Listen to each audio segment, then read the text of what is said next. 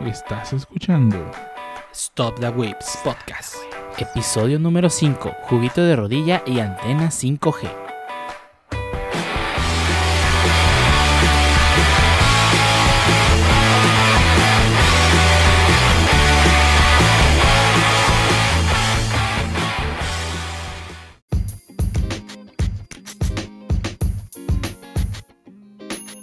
Bienvenidos a Stop the Wits Podcast, episodio número 5. Un podcast dedicado a hablar de anime, internet, juegos, manga y demás cosas que nos interesan a los whips.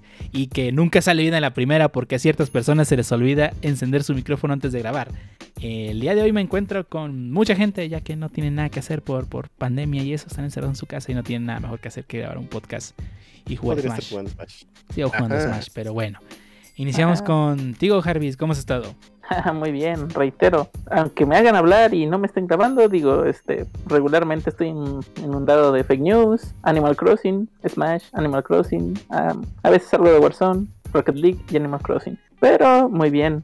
No sé, ¿qué me puedas contar? ¿Cómo te ha ido en la cuarentena, el Pancho? Ah, pues recientemente he tenido un extraño bloqueo inspiracional. Estoy trabajando en, un, en el motor de un Metroidvania, pero es- esta semana no he, no he avanzado y en, en vez de eso decidí hacer un mini demo técnico de movimiento de RPG mo- de por casillas que no utiliza física, sino utiliza permisos por casilla. Pero bueno, eso se irá superando. ¿Cómo estás, Lee? Eh, muy bien, encerrado todavía, esperando que pase esta pandemia y pues sí, y de igual manera pasando el tiempo como mi compañero Mede Ninja.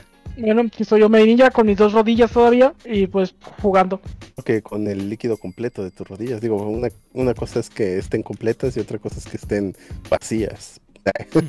bueno, aquí el eh, como lo quieran pronunciar, XOTL, se escribe. Pues sí, digo, ese, el Jarvis inició con reiterando. Sin embargo, ustedes nunca lo escucharon reiterar nada, porque fue la primera vez que lo escucharon. Tum, tum. Sí, sí, sí, claro. Este podcast se llama Se graba bien a la primera y no tenemos que repetir las tomas, ¿verdad? Blo- blog mental. Ah, por cierto, Marinilla, este, si alguien va a tu casa con una jeringa, no le abras, por favor. Pero si trae la jeringa en una caja de PlayStation. Demonios. Bueno, bueno, bueno, eso Está podría, condenado. eso podría pasar. Pero bueno, este podcast se dedica a hablar de cosas y en este episodio vamos a hablar de juguito de rodilla, antenas 5G y comiquitas de celular. Pero bueno, vamos a empezar con el primer tema y vamos a él.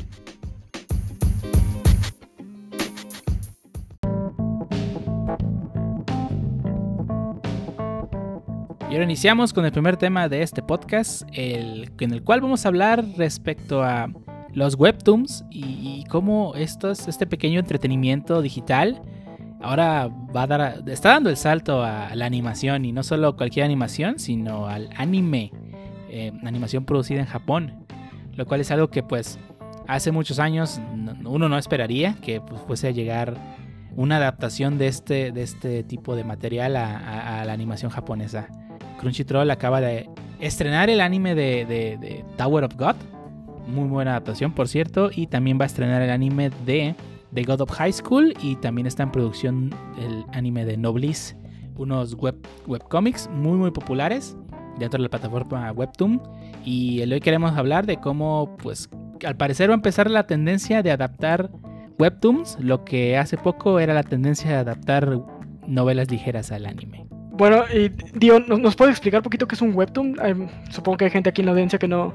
Yo me incluyo, no, no estoy muy seguro de qué es un webtoon. ¿Nos puedes explicar poquito? Claro, los webtoons son eh, cómics digitales que originalmente nacieron en South Corea. Como saben, eh, en Japón existe el manga, en América existe el cómic, aquí se le dice historieta. En, en Japón, en Corea del Sur, no del norte, eh, existe algo llamado mangua, que es básicamente lo mismo que, que- que- que el manga, un cómic digital en blanco y negro. Co- perdón, cómic en blanco y negro. Pero allá inició la tendencia de, de publicar en línea los capítulos, en lugar de publicarlo en una revista como se hace tradicionalmente. Eh, entonces es muy parecido a la, a la que hubo hace unos años aquí en México del webcomic, Algo así. don- donde nació Cindy la Regia, por ejemplo, que tuvo película hace Ajá, unos De meses. hecho, de hecho, en realidad son, son webcomics, solo que la marca específica se llama Webtoon. Sí, sí, Porque hay otras páginas Sí. eh, de cómics o webcomics, pues. Ajá, es correcto, eso es lo que iba. Eh, nac- nacen varias, hay varias, digamos, etapas que la primera generación es muy, muy parecida a lo que tuvimos del el boom de los, webco- de los webcomics aquí en México, eh, que básicamente cada quien publicaba en su página web su historieta, que en Japón pues hubo varios, como puede ser el caso de One Punch Man, que originalmente era un webcomic y terminó siendo el traslado a una publicación semanal, de, perdón, una publicación de manga normal. Eh, después hubo una segunda generación que ya lo empezaron a publicar en Flash, los webcomics. Y finalmente ya hubo una adaptación un poco más hecha para dispositivos móviles, que es donde fue el boom. Eh, en lugar de que fuese la forma tradicional de que son páginas, lo que hicieron fue que en tu dispositivo móvil, pues tienes un scroll infinito. Así que lo que hacen es una página muy muy larga y solamente scrolleas para leer. Lo cual para un dispositivo móvil es la forma más natural de hacerlo y hace que sea muy fácil de leer. No es cierto, la más natural es el slide a la izquierda o derecha para la siguiente página. Mm, Oh. sí, Uy, yo- pero ya que te acostumbras, la realidad no es una no es la experiencia óptima ya que tienes que mover tus ojos de izquierda a derecha y simple y con esta disposición de arriba hacia abajo solo tienes que estar viendo la pantalla sin mover tus ojos Creo que es Correcto. algo más natural Ese drop de mic del Pancho estuvo perrón, sí, ¿eh? Pancho acaba de dar la razón Sí, por la que es más natural. Ok, ok, está bien. Y, y es un... Eh, es Voy un- a recoger el micrófono que se cayó. sí, recógelo por favor. Y, y es, un, es una, una forma muy, muy popular de leer cómics en Corea. Eh, y a partir ya después de, creo que el 2014, eh, Naver, la empresa este, que es dueña de Line, compró la página Webtoon y ya la hizo de su propiedad. Y empezó a distribuirlo a nivel mundial. Lo cual ya sé que desde ahorita tú puedes instalar la aplicación de Webtoon y tienes acceso a mucho contenido de cómics y unos de una calidad que no tiene nada que envidiarle a las publicaciones de, de- cualquier tipo, ya sea cómic o manga. De hecho, hay autores americanos que ya han estado publicando webtoons. Por ejemplo, Warren Ellins publicó un webtoon también. Bueno, algo respecto a la aplicación que la última vez fue hace como un mes, la última vez que la utilicé. Algo que no me gustó fue que tienes que escoger un idioma para leer webtoons y solo te muestra los de ese idioma que tengas activo actualmente. Ajá. Yo quería leer un webtoon, bueno, no, no es tanto una historia, sino son cómics random, de un gatito azul. Yo lo quería leer y pues solo está en, en taiwanés, no sé cuál es el idioma de Taiwán. Eh, yo puse ese idioma y solo me mostraba los webtoons en ese idioma, no, no podía ver toda la gama de, de webtoons que hay, no sé si lo hayan corregido, realmente no, no estoy muy enterado de- recientemente. Sí, o sea, ya, ya, no, no todos los cómics ah, están traducidos. Eh, creo que depende mucho del autor también. Pero creo que esa, ese, ese problema sigue persistiendo. Y- Que, de hecho, la app que, que- que compartiste la semana, el podcast pasado de, com- de manga, Ujú. está chido porque te deja elegir todos los idiomas que quieres ver y ve, el, ves todo lo que todo el contenido que tienen esos idiomas y no solo no, solo puedes elegir uno. Sí, en la chido. aplicación de Manga Plus te deja ver Manga prácticamente Plus, todo. ¿cierto? Pero te digo, o sea, la ventaja que sigue teniendo. Bueno, no es cierto. Manga Plus tiene pues los mangas más populares. Como puede ser. Me voy a morder la lengua, pero Naruto. eh, o Boku no Hero Academia. Que pues tienen la gran ventaja de ser un renombre mundial y no hay quien no conozca y tiene animación. Webtoons, pues desafortunadamente no mucha gente conoce el, el source antes de que salga el anime. Es más, es más común que la gente vaya a leer el source después de haber tenido la animación. En cuyo caso, el boom de Boku no Hero Academia de verdad empezó cuando empezó la animación y no tanto cuando empezó el manga. Y creo que el hecho de que vayan a empezar a hacer anime de estas publicaciones haga que, primero, hay un boom muy grande de gente que va a empezar a consumir este contenido y que vamos a empezar a tener lo que tuvimos la década pasada, es decir, tener adaptaciones de novelas ligeras, animes de novelas ligeras infinitas, ahora vamos a tener lo de webtoons. O es muy probable.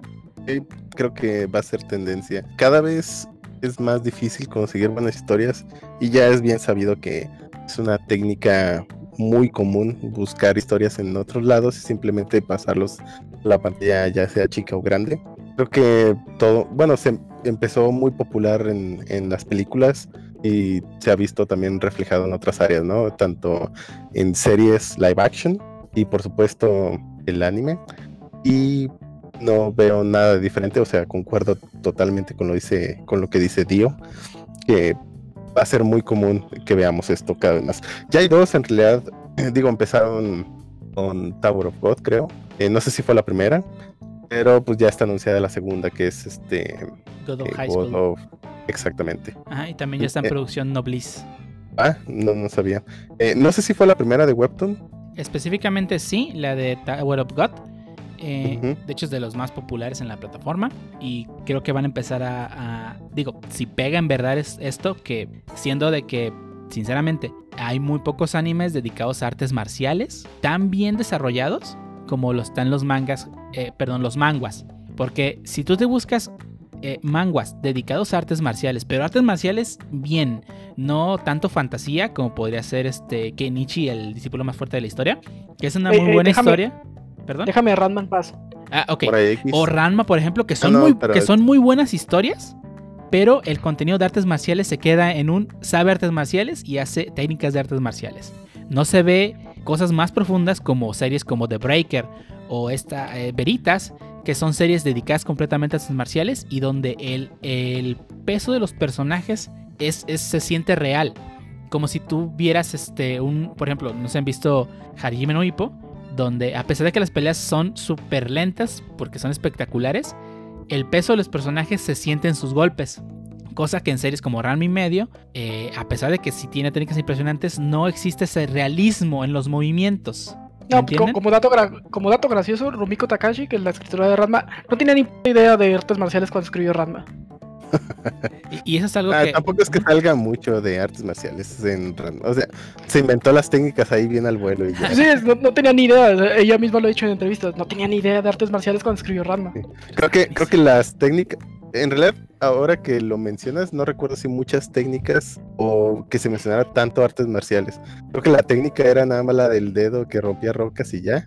La técnica de las castañas, por Dios.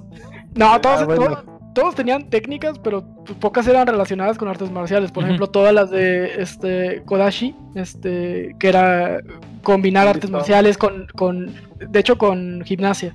Tenía listón, tenía los pinos, tenía Ah, sí. varias cosas. Y luego, por ejemplo, Ukio, que era con comida y con... ah, eh, pues, le, le combinaba, se ve porque pues, no tenía ni idea de, de artes marciales. Sí, y, y eso es una cosa que tiene ventaja muchos manguas y ahora también los cómics de Webtoon, que por lo menos los que tienen acción, los que son artes marciales tienen una acción que se siente muy real porque están, están hechos de tal forma que se sienten los personajes con movimientos reales.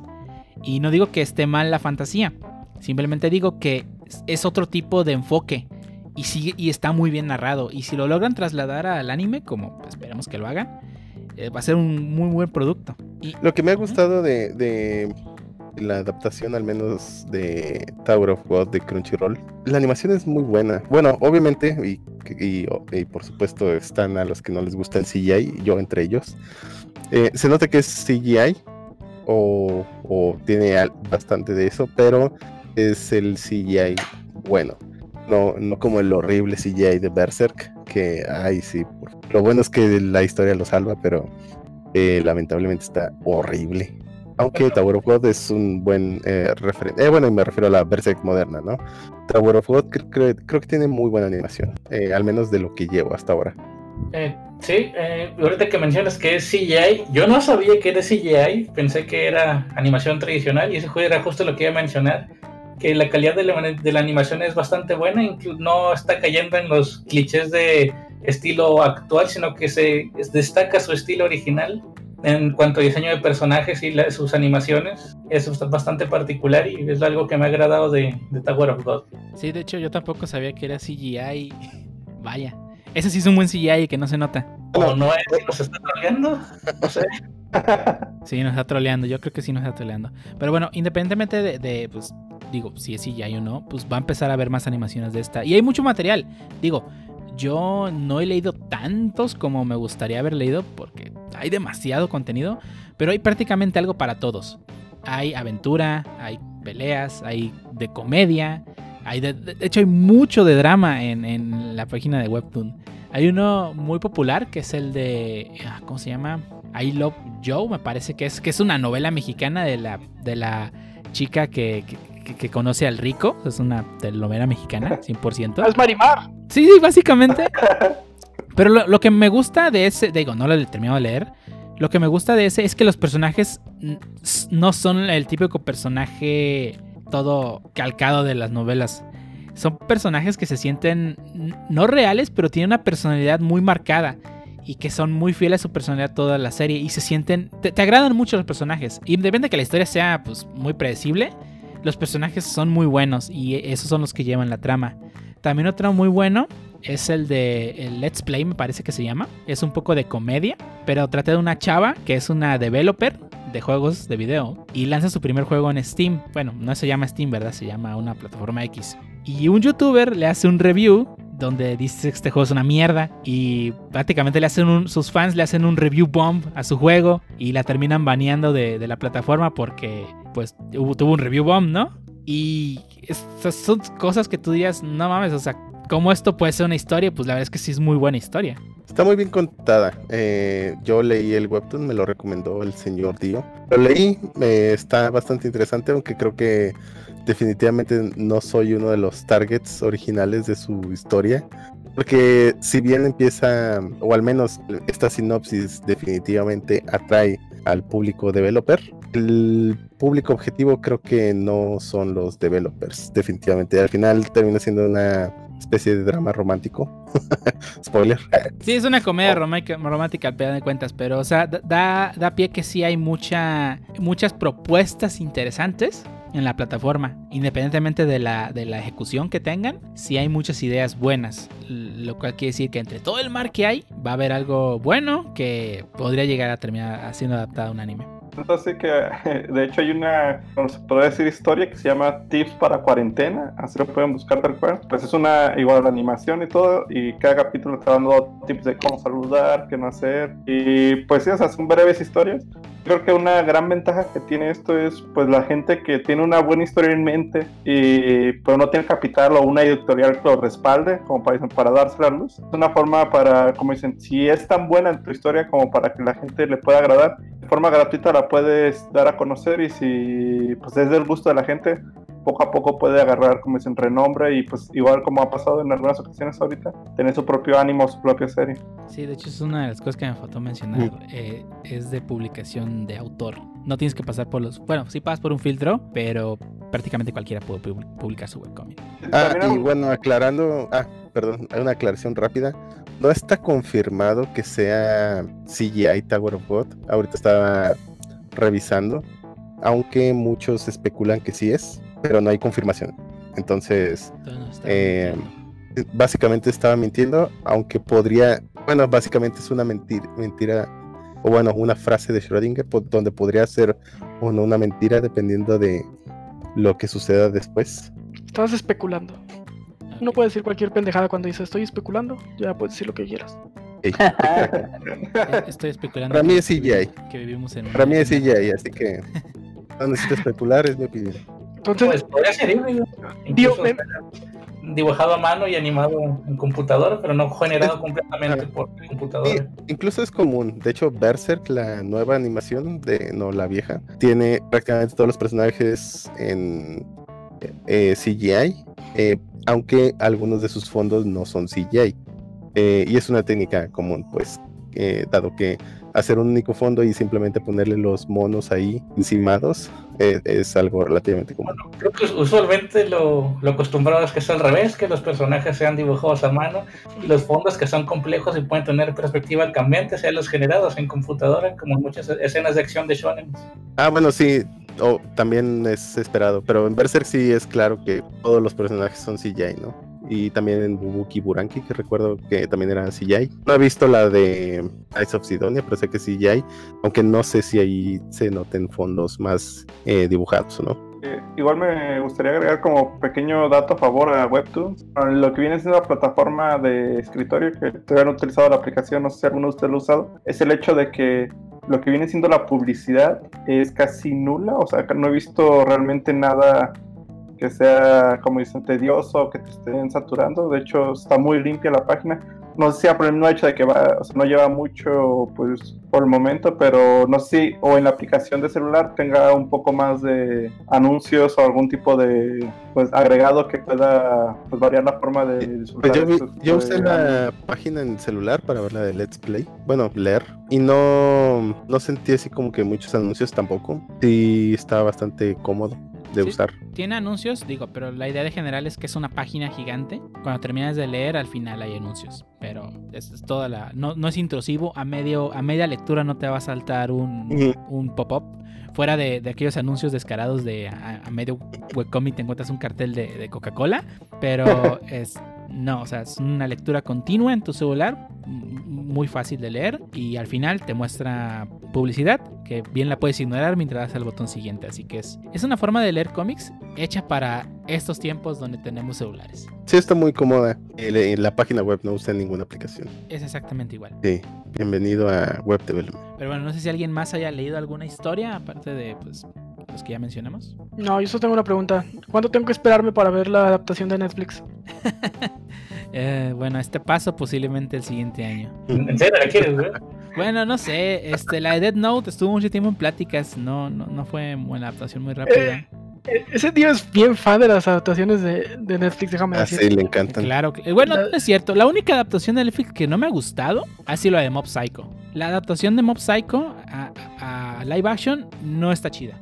Pero esas, esas no son propiamente de Netflix, ¿no? Mm, Netflix es productor. Es- igual que hace, hace rato subieron las de Shinjeki no Kyojin y pues, tampoco son exact- tal cual de Netflix. No, esas son Sí, no. exactamente igual que las de Rurouni Kenshin. Es Warner el que, el que el- es el productor y simplemente Netflix fue el que los trajo a, a este lado del charco. Ajá. Y no, nada que ver. Están bien malas también, no, se apure. Y, y ya se viene la, la adaptación de live action de One Piece. Y. Ah, sí, cierto. Prepárense para Feliz. ver. ¿Recuerdan ese CGI, de, de los cuatro fantásticos de, de, de- del, de Mr. Fantastic estirándose?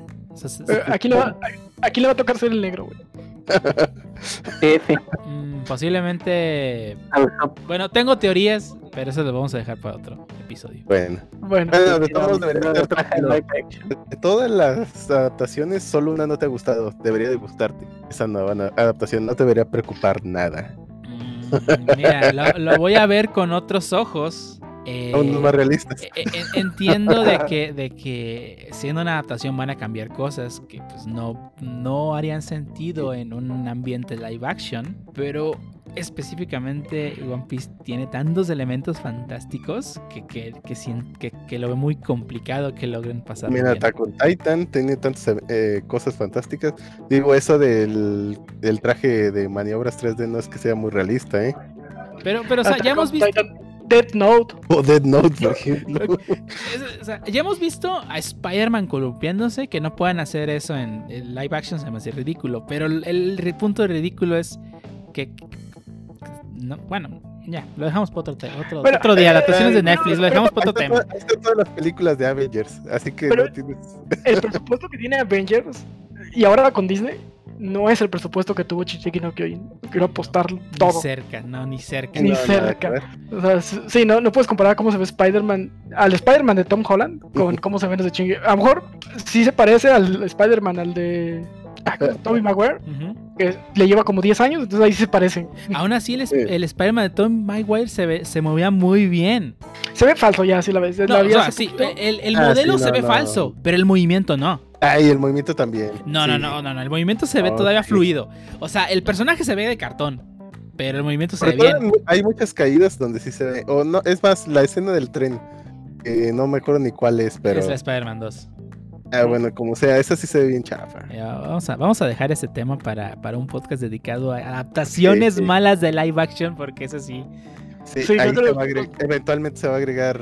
sí, vamos a terminar llegando a ese tema. Pero Bueno, bueno, no sé bien. quién quiere agregar algo, más de, de los webtoons antes de ya dar por terminado ese tema.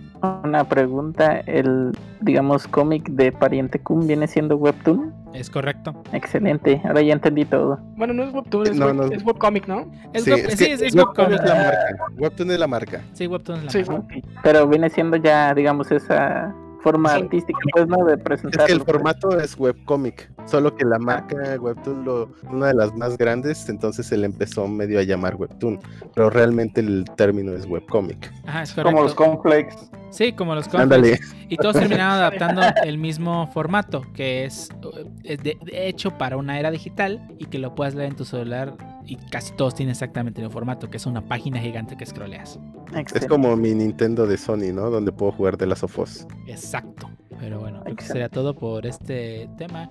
Eh, si les gustó lo que hablamos, pues no duden dejarnos un comentario en nuestras redes sociales. Si tienen algún webtube que nos recomienden para que empiecen a leer estos, estos neófitos que no han leído nada bueno, eh, se los dejan como recomendación. Y bueno, vamos Sí, a pues pasar. quedarte en nada. Ah, sí, nada. Y ahora vamos a pasar a las noticias.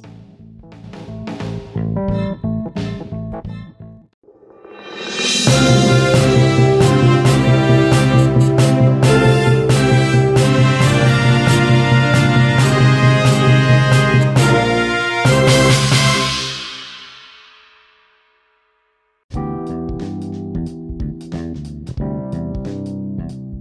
Y ahora iniciamos con la sección de noticias del podcast presente. ¿Cuáles son las noticias más importantes que vimos esta semana? ¿De qué se está hablando en las redes? ¿Qué, clase de locura está pasando ahorita? Entre todo el caos que tenemos con cierta cosa que no puedo mencionar para que si no nos quitan los dineros. Vamos a pasar con la primera noticia que nos las va a platicar nuestro queridísimo amigo el Jarvis. Ah, sí, fíjense que ah, acaban de anunciar un nuevo tráiler de The Last of Us 2. Ah, como todos saben, este es un, el juego, digamos, de más esperado después de su primera parte. Y aparte de realizar el segundo tráiler, que al parecer se ve bastante prometedor, eh, reafirmaron que su fecha de lanzamiento es el 19 de junio de este año, por lo que pues también este ya nos da cierta, ahora sí que certidumbre de que realmente este juego sí iba a venir y pues ahora a seguir este viendo la conclusión de esta historia que realmente pues sí da para mucho juego, promete demasiado y pues creo que eso es todo. Ok, eh, bueno, The Last of Us. Yo no he jugado el primero, no sé si alguien lo jugó, como para de verdad esperar. Yo sí jugué primero y yo creo que es de las pocas razones que las cuales adquiriría de nuevo un PlayStation 4 porque la verdad la historia está muy bien desarrollada, las mecánicas, todos, o sea, no por nada tiene tanto renombre. Igual no sé si supieron también la noticia de unas pequeñas filtraciones que hubieron hace poco, el juego que también hicieron que lo retrasaron un poco, pero lo bueno es que pues, ya lo vamos a tener en junio. Sí, o sea, básicamente digamos que es uno de los juegos AAA insignia de ah, PlayStation. Su desarrollador, que básicamente es Naughty Dog, este, sí suele hacer muy buenos juegos en ese sentido. También anteriormente había hecho Uncharted Collection, que para mi gusto estuvieron muy bien. O sea, digamos, empezó un poco flojo y para mí ha terminado muy bien. Y, pues en el caso de, de Last of Us, yo creo que iniciaron extremadamente bien y creo que las expectativas para esta segunda entrega sí son algo altas. Y sí, como dice Lee, o sea, básicamente sí, la, la jugabilidad y la historia, cómo la fueron desarrollando, para mí, este, uff, muy buena, realmente. Sí le tengo mucha fe y esperanza y creo que va a ser uno de los títulos que varios de los este, presentes que tengan PlayStation 4, porque recordemos que es un juego exclusivo, van a poderlo disfrutar. Sí, es un juego muy, muy esperado. Pero bueno, a ver si le satisface a los fans cuando salga. Y vamos a pasar con la siguiente nota mm, que nos las va a entregar Medi Ninja y nos va a hablar un poco respecto a qué pasó, qué nos presentó y todo lo que, digo, dieron a conocer ahora en el GitHub Satellite. Satellite. ¿Cómo se pronuncia eso? Satellite. Eso, gracias. Nada. Bueno, eh, este es un evento que hace GitHub cada año eh, para presentar tanto sus nuevos features como eh, not- notas de, de lo que está pasando con GitHub. De hecho, aún está corriendo, aún están este, el evento en vivo si lo quieren ver. Eh, hay eventos y pláticas bastante padres. Pero bueno, hay dos, dos cosas que anunció GitHub durante este evento que son muy importantes para nosotros los desarrolladores. La primera es que eh, GitHub Actions se va para eh, GitHub Enterprise ahora también, eh, lo cual creo que va a ser un golpe fuerte para Travis y Jenkins, que bueno, las empresas que tienen GitHub Enterprise pues, ya van a tener un CICD completo ya integrado con GitHub. Y el otro es GitHub Code Spaces, lo cual es una idea bastante chida. Microsoft ya lo había intentado con eh, Visual Studio Code Spaces, creo que también se llamaba, no recuerdo bien cómo se llamaba. Pero bueno, este está totalmente basado en VS Code y te permite correr eh, las aplicaciones desde de- dentro de un container sin tener que montar todo tu ambiente de desarrollo. La idea está bastante chida, todavía no la abren al público, hay que ver cómo funciona ya que esté eh, abierta la beta. Sí, de hecho, eso fue de, lo que más me gustó. El hecho de que esté integrado con GitHub y que te permita hacer todo tipo de trabajo desde la misma, del mismo sitio. Para empezar, te va a ahorrar mucho, tra- mucho trabajo de si estás, ni siquiera estás en la compu de trabajo y te piden algo urgente, puedes estar en el dispositivo que estés, hacer el cambio en, en el- en un ambiente muy similar a lo que pondrías co- en tu computadora, lo cual es muy, muy fregón. Sí, mostraron varios videos en donde va- eh, diversa gente configuraba ambientes desde GitHub eh, Codebases, donde puedes tener un repo ya con todas tus configuraciones. Entonces, creo que esto a los equipos de trabajo les va a ahorrar mucho tiempo, sobre todo en ambientes donde tardas dos o tres días en que llega alguien nuevo y, y setea su desarrollo, su ambiente de desarrollo, perdón. Pues, en esto prácticamente le pasas el repo donde está toda la configuración del ambiente de desarrollo y en ese mismo momento ya está, ya está tirando código, ¿no? Sí, creo que es una de las gran- grandes ventajas. Ayudas al ramp up del el ambiente de trabajo de varios equipos. ¿Y qué, qué otra cosa aparte de esas dos nos mostraron? Son las dos que yo vi, no sé si alguien recuerda algún otro más. No, no, no he visto, no vi absolutamente todo el evento. Sí, yo, yo vi lo que- esos, esos dos que acaban de mencionar. El primero sí hizo un golpe muy fuerte. Digo, creo que la mayoría de los, de los que utilizan CICD dentro de GitHub Enterprise, el hecho de tener ya las actions ahí y que, digo, al final de cuentas, corren un servidor eh, interno. Lo de, de- de su propia empresa, los de los GitHub Enterprise. Eso haría que incluso la cantidad de minutos que puede correr un job sea ilimitado. Digo, desconozco totalmente cómo va a funcionar, pero creo que sí va a golpear muy fuerte a tanto a Jenkins como a CIC, Circus CI. Pre- Presentaron otra cosa, no se me hizo tan chido. Digo, sí está chido, pero ya hay otras plataformas creo que hacen, que hacen más cosas acerca de eso y están un poquito más completas, que son los security checks, los que hace un tal cual un check de, de, eh, malas prácticas de seguridad en tu código. Como un code, code smells. Mm, creo que va más orientado a, a fallas de seguridad. Por, por ejemplo, que no hagas conqueta- concatenaciones este, directamente de strings, ese tipo de, ese tipo de checks. No es así algo como lo que hace este, Code Climate, en el que si te hace code smells, security checks, código repetido, eh, ese tipo de malas prácticas. Esto creo que va un poquito más orientado a seguridad. Y bueno, como todas las funcionalidades de GitHub últimamente, está disponible gratis para cualquier este, open source project. Sí, de hecho también ya últimamente también habían puesto lo- los security checks de, de tu, de los paquetes que instalabas en tu aplicación. Más de una vez me tocó ver que varios proyectos que teníamos de años que no tocábamos me marcaba un error de, oye, tienes este, estas dependencias de aquí tienen fallas de seguridad, así que arréglalas. Así que ya tiene, tiene tiempo tratando de arreglar todas las fallas de seguridad de los repositorios. Sí, de hecho estaba chido porque podías programar el Dependabot, que también es de GitHub, para que te hiciera el PR a la versión eh, sin el agujero de seguridad. Sí, eso está muy, muy Te hacía, fregón. el, te hacía el PR solito.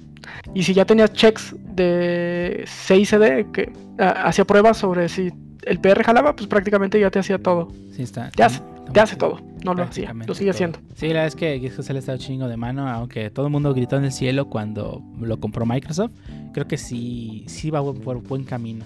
Sí, sí, hasta, hasta cierto personaje gargolesco que trabaja ahí, este, hasta no fue muy feliz cuando lo compró Microsoft. Al parecer, hasta, bueno, por lo que hemos escuchado de él, las cosas siguen bien en, en GitHub en cuanto a cómo tratan a los empleados y, la innovación que le han estado metiendo a la plataforma. Sí, a ver si, si algún día logramos este, traer a nuestro contacto aquí para una entrevista. Espero que Ah, estaría esté, chido. esté disponible. Pero bueno, dejando de lado el tema de, de, de lado el, el tema de GitHub Satellite, o sea, eso que no sé pronunciar, vamos a, Ya, ya también me confundiste, güey. terminando este podcast, nadie va a saber pronunciar satélite en inglés. Nadie. Satellite, Eso. ahí está. Sí, sí, claro. Pasamos a la siguiente noticia que nos las va a dar nuestro amigo el, el Lee. Bien, pues como sabemos, creo que nadie será olvidado, espero.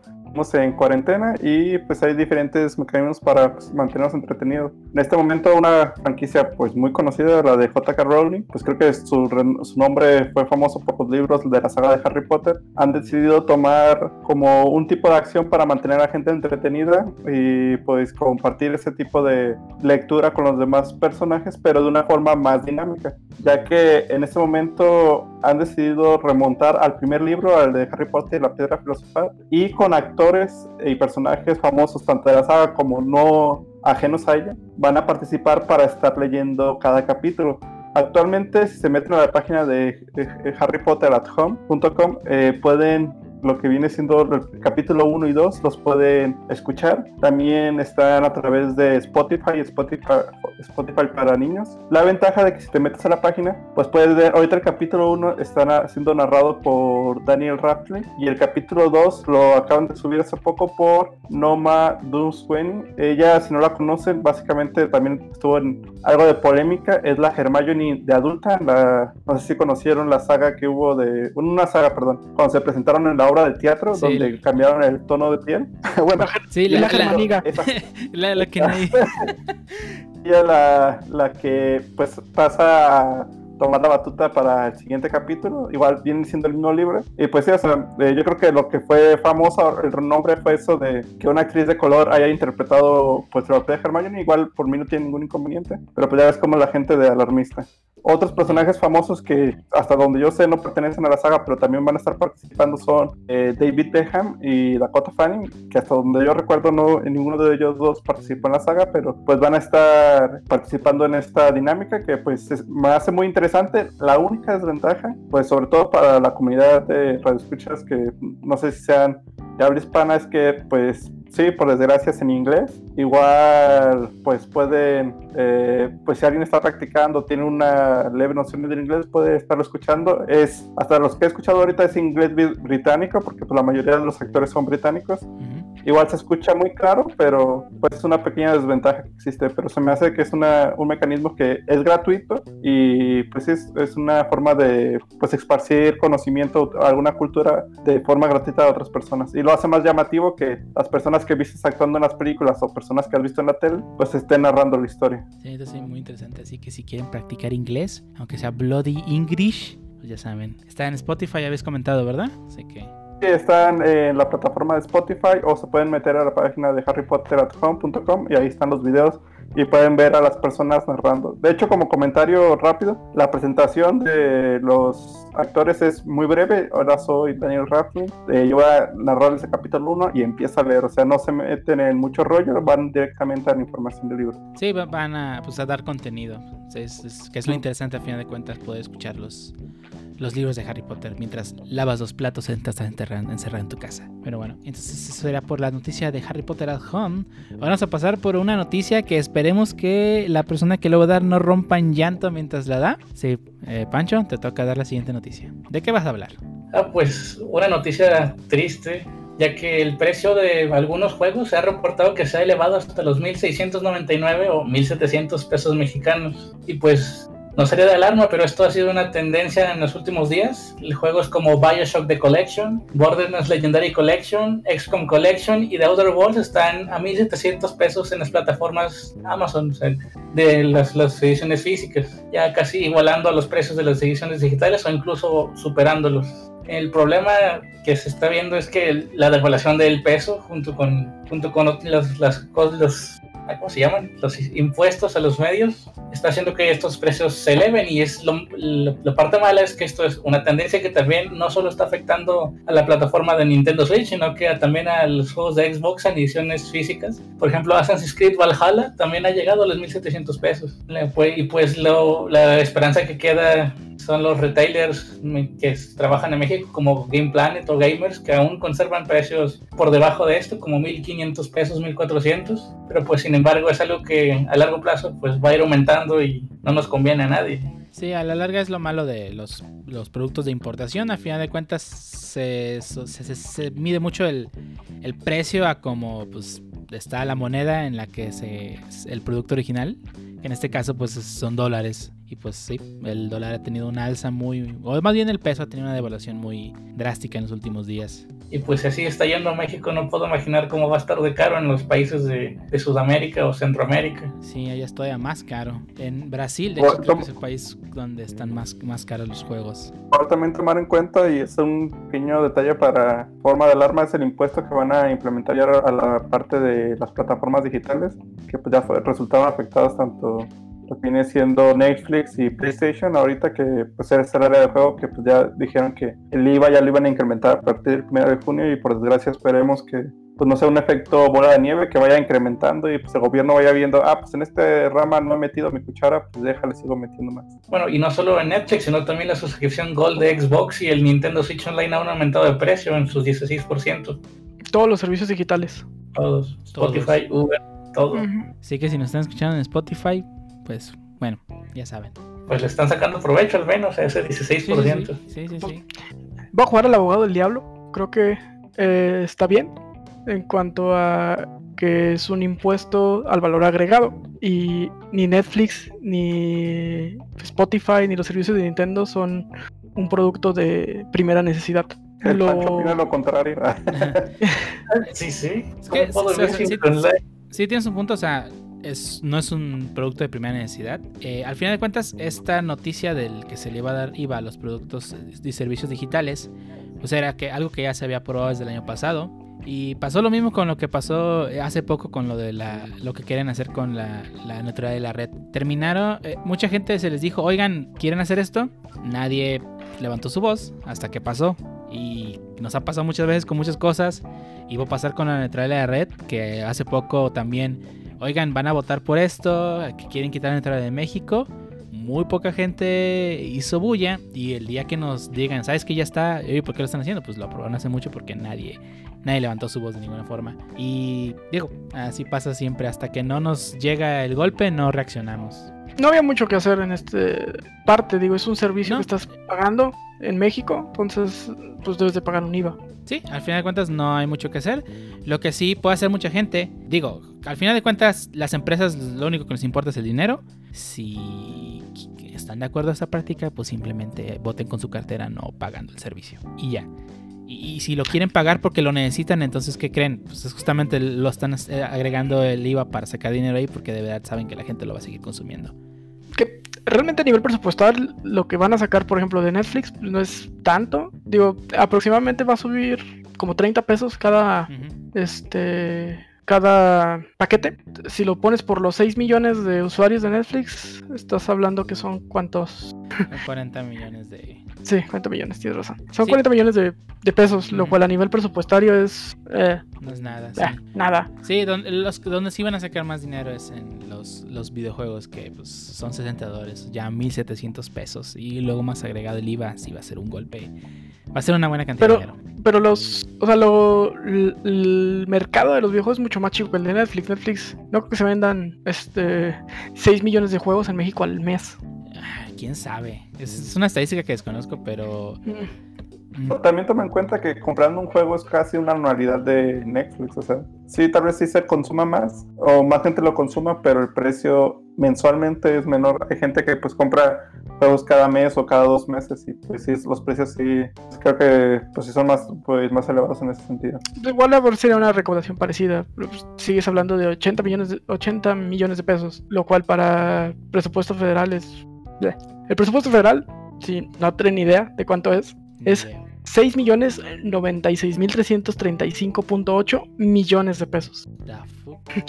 Más para que tengan una idea de cuánto representa realmente esa lana. Es nada, no es ni el presupuesto ni una dependencia. Ni Es como dicen, igual no es, yo creo que se siente más porque es como, es como dicen, cuando sube la tortilla toda la gente se alarma. Si subiera o bajar el petróleo, pues la gente dice, "Nah", que no es algo, bueno, en la gasolina. Pero hay, digamos, hay artículos como dicen que estamos más allegados cuando vemos un incremento una variación es cuando la gente más se lo toma más a pecho porque pues, lo ve, lo ve reflejado, como dicen, se sienten atacados directamente. Ah, como si me afecta, sí hay problema. Sí, o sea, básicamente no tanto porque sea de primera necesidad, sino porque mucha gente lo consume, ¿no? O sea, el simple hecho de que te estén, ah, ahora sí que, de que te aumenten el precio de algo que ya, digamos, lo tenías fijo a lo mejor, sí te llega a impactar en, en cierto sentido y más porque, bueno, sinceramente sí somos muy dados a que, ah, el gobierno lo acaba de subir, más dinero, se lo va a llevar, ah, mm, muy- mucho de eso se llega a escuchar, ¿no? Que no digo que se lo lleven o no se lo lleven, pues, pero sí es, cre- creo que va muy de lado por ahí, ¿no? De que todos, este, o sea, fuera de que no represente una gran ganancia en lo económico, pues digamos a nivel, ahora sí que presupuestario o a nivel de finanzas públicas, este, digamos a nivel de pequeño consumidor, a lo mejor a él sí le está impactando porque si ya tenía varios servicios de streaming contratados, pues ya echándole ojo, digamos, de 20, 30 pesos por tres, y si ya tiene 3, 4, 5 servicios, pues ya son 100, 200 pesos más al mes a lo mejor, más aparte si calculamos videojuegos y demás por dólar y lo demás, entonces sí, este sí está, sí le está incrementando demasiado a lo como él lo tenía contemplado en un inicio. pues. Seamos sinceros, a clase media no le impacta tanto. Eh, ¿Estás hablando de 200, 300 pesos al mes? Es una comida. Son dos comidas. Mm, una comida en Punto Sao Paulo. Que es bueno, no importa. Bueno, eh, sí, es una. Pues ni modo. O sea, si al final de cuentas tienen para pagar un juego, van a tener para pagar el, el- el incremento. O sea, Sí, sí, no, no se me hace tan grave. Obviamente, pues la gente se empezó a quejar, pero. Sí, al final de cuentas Este lo es- van a seguir pagando. Hay gente que no va a dejar de pagar a Netflix lo que cueste. Yo no voy a dejar de pagar Netflix. Y pago el, Como 4, cuando, pago el 4K que subió como a 270 baros. yo me acuerdo como cuando subieron el precio del azúcar, que también la coca la subieron de precio, que mucha gente se alteró. Y lo, lo que sacó la coca fueron cocas más chiquitas para que costara más barato. Pues ahí la gente se alteró porque se les baja el azúcar, güey. Claro. Qué bueno que ya no tomo coca. Mm, Pero bueno. Sí, está cara, güey. Y ni se diga de la chela. Y qué bueno que. No, no tomo coca ni tomo. Pues. Pero bueno, vamos a pasar al siguiente tema antes de que se pongan más deprimentes. Eh, bueno, Sí. una noticia muy muy rápida. Anunció nuestro queridísimo adorado dios Eiichiro Oda, amo y señor del manga, que debido al cierto virus que hay por ahí, pues la publicación del manga de One Piece podría llegar a tener digamos, este, no, no cancelaciones, sino más bien eh, retrasos. Lo cual se entiende, digo, al final de cuentas es un trabajo mm, muy análogo, tienen que dibujar, tienes que tener a tus asistentes ahí. Va a ser más, me imagino que va a haber menos capítulos al año que conforme- como normalmente habría, pero pues todo sea por asegurar la, salud de tanto el autor como sus, sus achichincles, digámosle. Pero además de eso, también la aplicación de Manga Plus, así como la aplicación de la Shonen Jump de Viz Media, están liberando capítulos y arcos completos de varios mangas para justamente que te quedes en tu casa y tengas algo que leer. Justamente anunciaron que van a liberar los tomos 24 al 32 de la saga de One Piece, que equivaldría a la saga de Skypiea, completamente gratis en su aplicación de Manga Plus, así como ya también puedes leer en la aplicación de Manga Plus los capítulos del 100 al 47 de Boku no Hero Academia, el cual equivale al, arco del examen de licencia profesional de héroe y el, y el inicio del arco de Hashikai, que es justamente la saga que acaba de terminar en el anime. Así que si, digo, si no han visto Boku no Hero Academia, les recomendaría que vean el anime, está en Crunchyroll. Pero si también quieren leer el manga, pues está la opción de leer el manga plus. Y al parecer cada semana van a estar liberando algunos bonches de capítulos nuevos para que tengan que leer. Por lo menos en la aplicación de Bismedia cada viernes están liberando cierta cantidad de episodios. Así que pues hay algo que el que entretenerse, ¿verdad? Pero bueno, una nota rápida de que pues One Piece va, a tardar más tiempo en terminar de lo que ya está tardando. Pero bueno, No. ni modo, José. Todo sea porque se porque Oda se nos cuide, nos tiene que durar hasta que se acabe One Piece. Sí, es correcto. Yo creo que simplemente quieren que dure otros 20 años. Está bien, yo no me quejo, yo no me quejo. Yo estoy feliz, Sí, sí, sí. Dure lo que tenga que durar. Pero bueno. como Ahora- Ahora pasamos a la siguiente noticia, que sería el Inside Xbox. Eh, Microsoft tuvo su Inside Xbox em, eh, ahora esta semana, que fue tendencia en Twitter. Mucha información de muchos juegos nuevos que va a sacar. Y nos estuvo toda la presentación diciendo, ¿saben qué? Ahí viene, ahí viene el tráiler de Assassin's Creed Valhalla. Y terminó sin sacar nada de gameplay. Nada. De hecho, poco de esos juegos fueron gameplay, fue mucho render, entonces pues, no estuvo tan chido. Lo único que me gustó es que fueron muchas IPs nuevas, lo cual es chido. Creo que esta generación pasada le faltaron muchas IPs nuevas AAA. Digo, hubo mucho indie, pero eh, los juegos que sonaron la generación pasada fue mucho o juegos ya de IPs que ya te conocíamos o hasta refritos de IPs viejas, ¿no? Como los Resident Evil. Sí, es, o sea, sí fue mucho refrito. Y digo, se entiende al final de cuentas las empresas le van a tirar por la apuesta segura. Pa- ¿Para qué saco una IP nueva que puedo arriesgarme si puedo sacar un Mega Man 8 o Mega Man 10 o otra colección con todos los juegos de Mega Man 0 y las voy a revender a 40 dólares? Es una apuesta completamente segura por parte de las empresas. Así que pues, ni modo. Pero sí, Xbox presentó muchas IPs nuevas. Hubo unas que dije de plano, esta cosa no, no me está llamando la atención y otras que se veían muy interesantes. Ah, una, digo, no es IP nueva, pero ha- había mucho que no había un juego de, de Vampire Masquerade. Ese sí me prendió. Ojalá salga para PC porque no voy a comprar un, un Xbox, pero Sí, o sea, creo que Microsoft está empujando mucho el tener tanto, digo, su eh, Ga- Game Pass Ultimate a fin de cuentas cubre tanto PC como Xbox, así que la mayoría de sus juegos terminan saliendo para PC y espero que con todos los juegos que presentaron también lo hagan. sí, sí, ese de Vampire sí se ve bien. Se ve bien. Aunque, aunque vi, el- eh, la neta los gráficos parecía que puede correr en el Switch. Sí, sí, yo también. Pero bueno, sí, la verdad es que muy buenos juegos. Fue tendencia en Twitter todo el día y de Last of Us no lo fue, como, como hay que. Así es que lo que pasa es lo que pasa cuando tienes que te gusta 3, 4, 5, 6 años esperando un juego, sí, como que ya dices, ah, a lo mejor lo van a retrasar. ¿Qué? Como Final Fantasy VII, que todavía no sale No va a salir. completo. No, te No va a salir. Lo van a liberar por capítulo. Sí, sí, por capítulo. Otros 60 dólares cada capítulo. Es una nueva forma de micropago. Está- eso está cabrón, o sea, eh, el Vaya, juego- vaya. Cada, cada capítulo nuevo del juego te va a costar 60 dólares. Eso- Esas microtransacciones a- a- al, no, no sé, EA, EA, Ni EA, Y como dicen, antes te vendían el juego completo, luego te vendían el juego completo más extras y ahora te venden el juego por partes, si es que lo quieres terminar. sí, eh, a mí todavía me tocaron expansiones que era un juego completo casi, güey. O a veces hasta más. como los de Witcher. Sí, no, eso es, neta, eso, es, si, si, sí sacan el juego, cada capítulo, de- digo, desconozco completamente, pero si lo sacan cada capítulo a 60 dólares, EA se, retorce- se va a retorcer del hecho de que no se le haya ocurrido el primero. Sí. Por cierto, EA este año mata eh, Battlefront 2 ya. Es su última actualización la, que va a tener. bro. Sí, digo, está muy chido el juego, pero eh, bueno, a mí no, no, me, me- no me encantan tanto esos juegos de desmadre eh, de muchos, donde eres un eh, clon número 33. Sí. Lo jugué un rato y me aburrió rápido. pero hay gente que sí le cascó bastante. Sí, es que es, es su género y al que le gusta el género de pues, tan- tanto combate en así, pues está interesante, pero bueno. a ver Pero sí, ya se les, acabó, se les acabó lo que se vendía. Ni modo. Y bueno, vamos a pasar a la última noticia de este podcast que vendría siendo una noticia del viernes pasado que, que, que, pues la anunciaron justo cuando estábamos grabando el podcast, así que no, no pudimos meterla, pero fue que pues nuestro querido y adorado evento del año de juegos de pelea, el Evo, oficialmente ya ha sido cancelado, sí, noticia del viernes pasado, porque pues la, la anunciaron después de que grabamos el episodio, pero ¿qué le vamos a hacer? Ya, ya era algo que se veía venir, mm, solo estamos esperando cuándo, cuándo iban a cancelar el Evo, porque era el último evento, el más grande de todos los juegos de pelea, y a partir de aquí creo que ya va a ser, eh, no va a haber evento que no se cancele, así que vayan preparando para una muy buena temporada de lag y mucho lag y torneos con demasiado lag. Ah, sí, Sí. hablando, de- hablando de lag, ¿y lo van a reemplazar con un evento online o no han dicho nada todavía? Va, Es a haber, correcto. ujú, va a haber un evento online en verano. eh, no han dado detalles fuera de que va a haber un evento. Y pues eso, no, bueno, va a ser un evento con mucho lag. O sea, me estás, me estás Considerando diciendo, que Pancho, le diga. me estás diciendo que Pancho puede ganar el Evo 2020 de Smash. Es muy probable. Sí es. es. Ese lag es mi tiempo de respuesta en la vida real. Ah, Eso explicaría muchas cosas, pero bueno.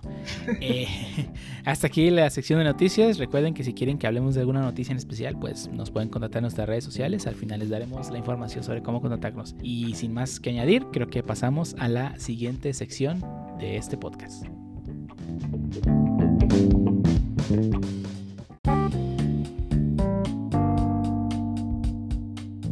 Iniciamos con el segundo tema de este podcast, donde vamos a hablar sobre cómo, cómo los médicos están robando el líquido de las rodillas para lubricar las antenas 5G y, que nos dé coronavirus a todos y, y así. Vamos a hablar de las fake news que están corriendo hoy y que tenemos una infodemia. Información que se está esparciendo rápidamente. Normalmente no sería malo, pero en este caso afecta bastante en lo que la gente piensa porque es información totalmente incorrecta. Es información incorrecta y con la rapidez que se propaga, pues era inevitable que todo esto hable de desinformación. Exactamente. Por desgracia, ahorita en internet, si lo lees en dos comentarios, ya lo sabrás como, es verdad, dos personas lo dijeron. O sea, Sí. No, y en realidad eh, cambian mucho el significado de otras cosas. O sea, citan sin contexto personajes de sean o científicos o bueno supuestos científicos o personajes random solo porque es el hijo de alguien famoso con famoso me refiero al presidente o expresidente como si eso le diera autoridad de alguna manera. Pero bueno se aprovechan de comentarios sin contexto para tratar de comunicar lo que ellos quieren. Adicionalmente es común que utilicen comentarios para favor bueno la clásica estrategia de enaltecer al, al que lo escucha tratando de denigrar a los que, digamos, atacan, ¿no? Que eh, usando palabras como, oh, sé que ustedes no son borregos, ¿no? O cosas de ese estilo. Entonces, oh, claro que no soy un borrego, yo sí voy a escuchar lo que dice él. o algo así, ¿no? Es la estrategia clásica, pues. Son falacias argumentales, ¿no? Que siempre hemos escuchado en todos lados. Creo que las mentiras en internet tienen tanto desde que desde que se inventó internet. Sí, de- en realidad no vienen de internet, pues vienen desde antes, solo que ahora que pues es más fácil comunicar lo que sea, pues es más fácil que cualquier persona lo cache, ¿no? Antes había el filtro de noticier- noticieros dedicados específicamente a ello. Y sí, era más común que hubiera al cual expertos reales en eso. Ahora, como no hay filtro, cualquiera puede publicar lo que quiera y hacerlo como prefiera. Es, va directamente a quien lo consume, ¿no? Sin filtro Sí. ni nada. Inclusive en eso tengo mi duda, porque no sé si recuerdas un poco de- acerca de un reportaje de un tipo en, bueno, digamos, este Latinoamérica que era un genio por la super PC que había involucrado bueno, a- aún así noticiero, eh, sí, no o sea, significa que no ocurriera, solo que al menos se filtraba menos, ¿no? Ahora que Sí. no hay Por- filtro de nada, pues creo que es más común. Antes, Los eh, reportajes del chupacabras. sí, a- antes para que, Pokémon del diablo. Pokémon del Diablo. Antes para que alguien tuviera acceso a compartir información, tenía que ser alguien de medios. No, entonces ya le involucrabas que tuviera algo de un estudio, por lo menos de algo, ¿no? No, y su reputación estaba en juego. Y que, y que tuviera su reputación en juego. Después nació el internet y pues bueno, ya le pedías a esa persona que por lo menos se pusiera a estudiar HTML, por lo menos para poder hacer su página y poder compartir la información. No había una forma tan fácil de compartir información como lo es Twitter, pues Facebook. Creo que el, el YouTube. De hecho, ahorita YouTube creo que Sí. ha sido ah, YouTube, uno de los, de principales propulsores. Porque sí, entiendo que Twitter comparten así como que notas rápidas, pero he visto, bueno, no, no, no he visto directamente, o bueno, he visto parcialmente estos videos de contenido generado. De, pues se ve claramente que son o youtubers o cosas así. eh, y pues, ni siquiera investigan ellos, dicen que sí, pues, pero ni siquiera se dan cuenta de lo que están haciendo. Sí, Tal están, de entretener gente, pues. sí, están los youtubers que se jalan de cualquier cosa que está de novedad y le hacen polémica, la polémica vende. Sí, esa, gente que toma temas de moda para hacer un podcast, ¿verdad? Ah, ándale. exactamente. Sí. Y, y- y se aprovechan, digo, al final, sí, ellos buscan entretener. Es su manera de entretener es haciendo creer a la gente algo. Y pues la gente lamentablemente cae, ¿no? Sí, ya hubo casos graves como un youtuber ah, muy famoso de Al Chapucero, se llama, que empezó a dar notas de que uno de los medicamentos de lupus podía combatir el coronavirus, la cosa que no estaba ni confirmada, ni está confirmada hasta el momento, lo que causó un desabasto del medicamento y la gente que tenía lupus estuvo batallando bastante tiempo para conseguir el medicamento. Digo, pueden tener impactos muy graves. Sí. eh, Sí, incluso, o sea, incluso ni siquiera tienen que ser haber dicho que investigaran algo. Ahí está Trump y su que Clorox. y hubo gente en el hospital por estarse inyectando lo que Sí. dijo el presidente. o sea, es- es- Hubo muertos, mucha gente muerta por eso. Es ridículo. Es que desgraciadamente que yo creo que, bueno, en este caso un presidente de una nación tiene que realmente medir sus palabras porque eh, no sabe el alcance que llegue a tener en la percepción de la gente, ¿no? O sea, aquí sí hablamos de percepción, o sea, estás en, digamos, en un estado crítico, inclusive puedes llegar a pensar demasiadas cosas o inclusive no pensar por el mismo estrés que te puede llegar a causar, ¿no? Entonces, que tu presidente o el jefe del Estado Mayor te diga, no, pues con unas inyecciones de Lysol se arma, ahora sí que dicen, como dicen por ahí, el jodido a todas va, ¿no? Entonces él piensa que es cierto, se inyecta y o sopas, pues no, y a lo mejor hasta se murió y no Lo de más, COVID. curioso, lo más curioso es que yo vi el video, pues, de, de cuando pues, Trump dice eso. O sea, y en realidad ni siquiera dice eso tal cual. O sea, es así como que, bueno, y sabemos que el jabón eh, y los desinfectantes matan el virus, entonces eh, creo que está buscando una vacuna con eh, hecha a base de esto. Tenemos confirmación de eso. Y, incluso él pregunta, o sea, ni siquiera está seguro de, "Ah, tenemos confirmación de eso, y así como que los demás de atrás de, "Eh, no, ya, ah, bueno, bueno, Sí. luego vemos. Pero estás O sea, hablando ni, de... siqui- ni siquiera lo sugiere y aún así, o sea, y sí, es- obviamente tiene que medir muy bien sus palabras, lo que voy es, ni siquiera sugiere directamente que lo hagan, aún así la gente lo entendió como que me dijo el presidente, ¿no? Pero es que está- también estás hablando del gringo promedio. el gri- bueno, uno creemos que porque es un país de primer mundo, los gringos son wow. Y no, ya que No, sí lo los los- pues al menos. Sí, sí, sí, ya conoces a los gringos, pues es que la mayoría es una bola de rednecks que no tienen ni idea.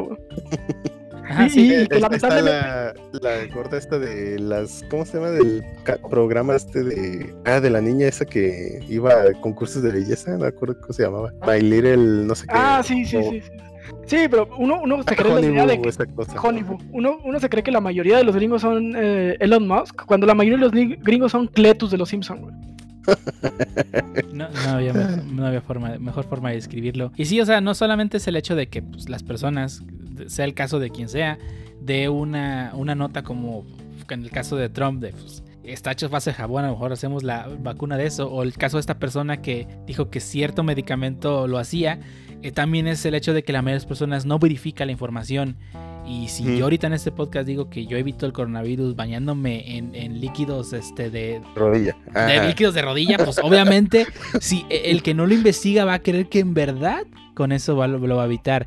Y es, lo, y es la, una de las partes también muy fuertes, que la gente no confirma las fuentes de información. De hecho, también la- las ventajas son los títulos sensacionalistas que puede decir algo, o sea, tener una información como dicen muy impactante, la asumen verdad, igual ni siquiera abren el link o investigan la información del fondo, solamente se quedan con el título que a veces puede estar entrecomillado o puede tener información como dicen incorrecta y por ser sensacionalistas le agregan un, o sea, al- algo que le llame la atención a la gente aunque no sea verdad. Y, y esto ha provocado un factor de complicación todavía peor, porque como los medios sensacionalistas o youtubers o tuiteros empiezan a poner la noticia en chinga sin verificarla, eso está haciendo que muchos medios serios también lo hagan y también caigan en la misma. Entonces ya no, es, no ha sido pocas veces en que un medio serio, entre comillas, publica noticias falsas.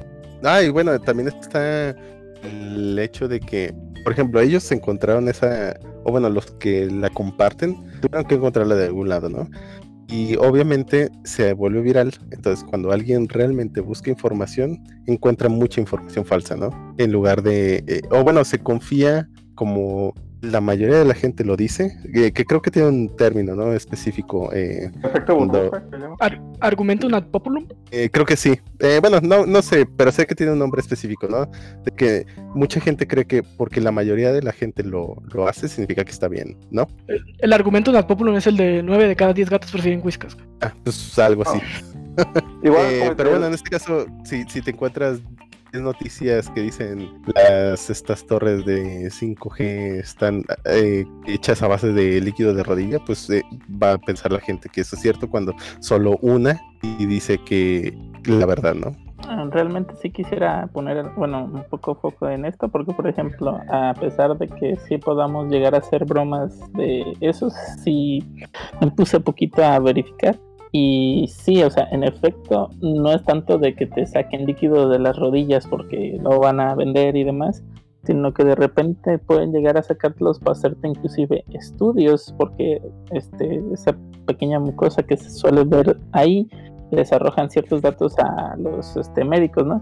Entonces no es tanto de que, ah, los van a vender y además no es porque te lleven ahorita al, digamos a cualquier hospital, quiere decir que te lo van a sacar, ¿no? Este sí, decirle a la audiencia en sí, oigan, este, primero realmente verifiquen la información, ahora sí que a las personas más cercanas que, que tengan acceso a redes sociales, este, decirles que antes de que compartan realmente verifiquen la información, no nomás le den a seguir y seguir y seguir porque ahorita es mucho el, el- reitero el grado de estrés o las ganas de decir ah con esto ya todo esto va a volver a la normalidad que es yo creo que como dicen por el sensa- sensacionalismo este retweet retweet este compartir no entonces sí como para decirle a los muchos o pocos que nos escuchen este saben que no lo hagan primero verifiquen por favor Y, buscando un poquito, o sea, ya información un poquito más seria, te das cuenta rápidamente que, al menos si ya desmintiendo un poquito esto de lo del famoso jugo de rodilla o líquido de rodilla, en realidad es eso es- está en todas las articulaciones. Es un líquido llamado líquido sinovial. Básicamente, pues lubrica la articulación. No solo está en la rodilla, está en muchos otros lugares donde tengas articulaciones. Eh, ese líquido, como bien dijo el, el HARP, eh, básicamente muchos lo, bueno, algunos doctores, y no, no es una mucosa, es un, es, un líquido sinovial tal cual. Lo pueden extraer precisamente para hacer análisis. Algunos incluso pueden extraerlo debido a que se, se acumula, ya sea por mezcla de factores, entre ellos algunos de los que mencionan algunas notas o algunos eh, médicos es si tienes sobrepeso y no tienes mucha movilidad, hay veces que ese líquido tiende a acumularse en, en ciertas zonas. Entonces, y bueno, eh, más que acumularse, puede generar la presión de, del peso y del poco movimiento de generar una presión que incomoda tal cual a la articulación. Entonces hay una manera eh, relativamente sencilla de aliviar esa tensión cuando ya es este diferente de, eh, bueno, difícil de tratarla de otra manera, que es básicamente reducir el volumen de ese líquido para liberar esa presión. Eh, entonces también te lo pueden extraer como un método para, para esas situaciones específicas. Obviamente tiene que ser evaluado de que eso es lo que necesitas, por supuesto, y los análisis también pueden servir para qué causa eh, ciertos dolores o alguna degeneración en las articulaciones, ¿no? Puede haber alguna eh, infección o algo en que causa que el líquido sinovial no sea de buena calidad y ahí pueden detectar extrayendo un poquito y sabiendo qué es lo que está sucediendo, ¿no? Eso es una, una bueno, eso es algo que puedes encontrar relativamente sencillo, junto con, por supuesto, todo el puño de fake news al respecto, ¿no? Y memes, por supuesto, Y- y muchos, una cosa que- muchos ajá. memes. Y una cosa que notar también es que el hecho de que tú puedas leer esta información, que pues al final de cuentas es, es cosas que pasa, lo que acaba de comentar el Shuttle, también muchas veces nos toma en cuenta de que, ah, es que yo siento esos síntomas, a lo mejor es lo que tengo, y no, a lo mejor simplemente estás gordo y por eso te duelen los huesos. Eh, Y puede ser por ah, otra cosa, no hay necesariamente tiene que ser eso. no, no uses internet para automedicarte. Ve a un médico, por No. favor. Sí. No, Google, Google te da cáncer así directo. Así, que, ah, me duele la cabeza, cáncer, ya te moriste. Sí. Oiga, me, me duele la cabeza a cáncer. No, no, no, pero también la garganta. Y ya está muerto usted. Ah, caray. Doble, Oh, doble cáncer. Doble sí, o sea, que publican las, bueno. las- los síntomas de- del- del corona eh, del virus ese y, y que no puede y que la gente o sea, no tiene la información y ya por creer que "Ah, es que es- lo que pasa es que te da dolor de cabeza. Ah, tengo dolor de cabeza, yo lo tengo y no se informa. Y es un efecto en cadena. O sea, una- eh, yo le platiqué eso a una persona y esa se lo platicó a otra persona y se lo mandan por digo por medios de comunicación no sé que utilicen eh, Discord Facebook, eh, WhatsApp, y, ahí van este, transfiriendo la información que ni siquiera es real y que alguien la, la malinterpretó y terminó convirtiéndose en otra cosa. Sí, finalmente eh, este meme o, bueno, más bien noticia falsa del jugo de rodilla nace de una de las características que tiene el COVID muy pulera, por cierto. Es que puedes estar bien, entrar bien al hospital y en cinco horas pasar a morirte. Y el caso es que el, coronavirus es algo que no conocemos realmente, todavía no sabemos qué es, no, no tenemos mucha idea de cómo tratarlo. Entonces el, el que cambies tu posición de estable a crítico es muy fácil y muy rápido. Entonces esto le ha saltado a muchas familias, muchos familiares que tienen gente que murió de COVID, en el que, pues bueno, yo lo vi bien hace tres horas y de repente pues, me dicen del hospital que ya está muerto. Entonces esto hace que muchas, digo, malamente fake news em- empiecen a aparecer.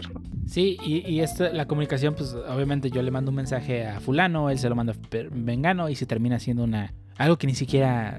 Algo que no tiene nada que ver y que entró y que lo mataron. Eso es, es algo muy común. Que de hecho es, un- es algo muy normal y, hoy en día se siente todavía más por la cantidad, porque estamos muy comunicados. De hecho, bueno, como nota anecdotaria, anecdótica, perdón, eh, hace mucho tiempo, cuando yo estaba en la secundaria, yo y un amigo, bueno, más él que yo, yo nomás era como el cómplice, este, hicimos una pequeña experimento y él, él- inventó la, idea, la, la mentira de que una maestra de nosotros que vivía en otro municipio había tenido un accidente. Era un viernes. Y yo nomás dije, ah, sí, sí, sí. Y le seguí el juego a esta persona. Se lo contó a varias personas, a creo que dos. Y no les miento, el día siguiente, sábado, mi mamá llegó diciendo que se murió una maestra de tu escuela. O sea, Sí, y eso fue hace, hace muchos años. Yo estaba en secundaria. Ahora imagínate, hoy en día, que, que los mensajes son instantáneos. La- la- No, la, la información se propaga rapidísimo hoy en día y, y bueno, también hay otro, otro tema, bueno, no, no otro tema, sino muy relacionado, es también la información exagerada, es decir, que no necesariamente son fake news, es en el core, digamos, en el centro, en la cobertura cliente sí lo son. Por ejemplo, Reddit, digo, yo soy un ávido consumidor de Reddit. Estaba Ah, viendo... ávido es decir poco, pero continúa. Sí, sí, eh, definitivamente no hay mejor palabra que exprese tanto, entonces pues, fue lo más cercano que encontré. Pero bueno, había un post de un fotógrafo, me llamó la atención, ¿no? Publicó una serie de imágenes, la misma situación, pero con ángulos, digamos, eh, diferentes. Bueno, no, no digamos, realmente eran ángulos diferentes. Iba a decir ángulos, ángulos forzados, eh, a manera, pero deberían de ser como controlados, ¿no? Para expresar, también tam- esto afecta mucho hoy en día a la información que se publica en medios serios también. A lo que voy es, él publicó imágenes donde había gente conglomerada, entre comillas, publicó lado a lado las diferentes imágenes. Eh, alguien haciendo, perdón, puso por ejemplo una fila a una tienda, ¿no? Una en el ángulo correcto, por supuesto, y controlado, se ve que están todos bien pegaditos y están, hay mucha gente, etcétera. Pero si lo ve desde el lado directamente, se ve que todos están tomando su distancia, están muy separados y la fila no era tan grande. En el mismo caso, una gente en un parque, eh, estaban, eran a lo mejor parejas, eh, es decir, grupos de gente muy pequeñas y que estaban simplemente sentadas en un parque y todos muy distanciados, ¿no? Sin embargo, en el ángulo correcto se ve que está aglomerado el parque. Entonces, es muy común que junto con una nota de, no sé, oh, eh, en el país hay dos casos nuevos de COVID, tenga una imagen de una aglomeración, ¿no? No necesariamente refleja la realidad de las imágenes por los ángulos. Eh, y eso era lo que quería demostrar esta persona, este fotógrafo. Que si bien mm, la nota lo mejor que están leyendo es correcta o cierta, eh, digo, si la nota dice es una aglomeración directamente, pues, pues sí, eso, eso debería de ser, supongo. Pero no se guíen solamente por las imágenes, lean la nota completa. Hay veces que la nota habla de otra cosa, pero la imagen que lo acompaña es una aglomeración. Y, y, y, y no que esté no relacionada, a lo mejor es una foto reciente, pero pues los ángulos, al final los fotógrafos de noticieros siempre tratan de buscar vender sus imágenes. Digo, al final ellos también trabajan y es un negocio. Entonces, las compañías o las empresas noticieras, pues normalmente tienden a comprar lo que más, digamos, se venda, ¿no? Y nada como una noticia que o una fotografía que indique la, una mala situación, ¿no? Creo que esto va muy de, de la mano de cuándo es un reportaje, cuándo es una nota y cuándo es una opinión. No, es lo, no es lo mismo decir el presidente es un pendejo eh, a que eh, durante Lo demuestras. 2019, durante el 2019 tuvimos un 0% de crecimiento en el PIB. Una es un dato duro y la otra es simplemente una opinión. Las dos reflejan lo mismo, ¿verdad? que es un pendejo, pero de diferente manera. Si una cosa es lo que tú opines, aunque puedas ahora sí que solventarlo, ¿no? Y otra cosa es ya, digamos, lo fide, fidedigno, fidedigno, bla, bla. Bueno, eso. Creo que sí me entendió, sí quise dar Sí, claro, cómo el no. dato, pues, el, el dato correcto, vaya. Y, y bueno, eh, también no olvidemos esa otra noticia famosa que creo que es la que más ha causado ruido a nivel mundial. Porque digo, lo de la rodilla creo que fue algo más local aquí en México. Eh, digo, porque tiene que ver con el IMSS, ¿no? Sí. Básicamente. Pero está esta otra famosa noticia que no tiene nada que ver, sinceramente no entiendo cómo se volvió viral, porque para mí son dos cosas bien diferentes. Y bueno, en el sentido común diría que son totalmente diferentes. Obviamente del lado técnico ya se distancia mucho más, ¿no? Son las famosas torres 5G del mal. Ah, Eh, eh, no, no, no entiendo cómo relacionan una radiofrecuencia con un virus, sinceramente. Eh, no sé qué, qué, qué razonamiento tiene que haber allí para llegar a esa conclusión. Pues Bueno, al menos las, con- con- pues, yo vengo de un rancho y he escuchado cosas, siendo no bien de la 5G, llegué a escuchar cosas sobre las, las propias antenas de radiofrecuencias, que la gente que, que vivía cerca de las antenas tendía a contraer cáncer, que es- esto podría, bien puede ser un fact, pero la gente lo interpreta como un las antenas te enferman. Y creo que esto se ha propagado hasta el día, a la, bueno, a la actualidad, diciéndote que estas nuevas antenas, pues también son, son maléficas, te, te provocan enfermedades y pues como el- las antenas 5G están surgiendo al mismo tiempo que el COVID, creo que la gente tiende a relacionarlas por el pánico que, que tienen en sí. Mucho tiempo con mala fama, las antenas Sí. de radiocomunicación. Entonces, no es la primera vez que, es, que algo así se, se dice. Digo, ahora, como lo dice Pancho, tiene, tuvieron la coincidencia de que eh, la proliferación de estas antenas eh, fueron con el COVID. Pero las antenas de comunicación siempre han tenido mala fama de que te dan cáncer, de que te dan, bueno, leucemia también es un cáncer. Es que creo que lo relacionan y creo que el, problema, creo yo, y esta es meramente mi opinión, ahí está, digo que es mi opinión. bueno, creo que es el hecho de que utiliza la palabra malévola radio. O radiación, o radio, algo. Eh, que creo que siempre se ha eh, relacionado con la radiación que es... Hay muchos tipos de radiación, ¿no? Eh, está esta, eh, las ondas de radio o bueno, que también, por ejemplo, está esta mala fama de las ondas de microondas, donde también se cree que, pues, de alguna manera es malvado. Y digo, no solo porque calienta, pues la comida, que al final eh, si alguien investiga cómo funcionan, no es que te vaya a explotar el cerebro o algo así, ¿no? Eh, a no ser que te quedes totalmente quieto y solo sería una pequeña parte, ¿no? Y no digo, no explotaría. Bueno, no, no.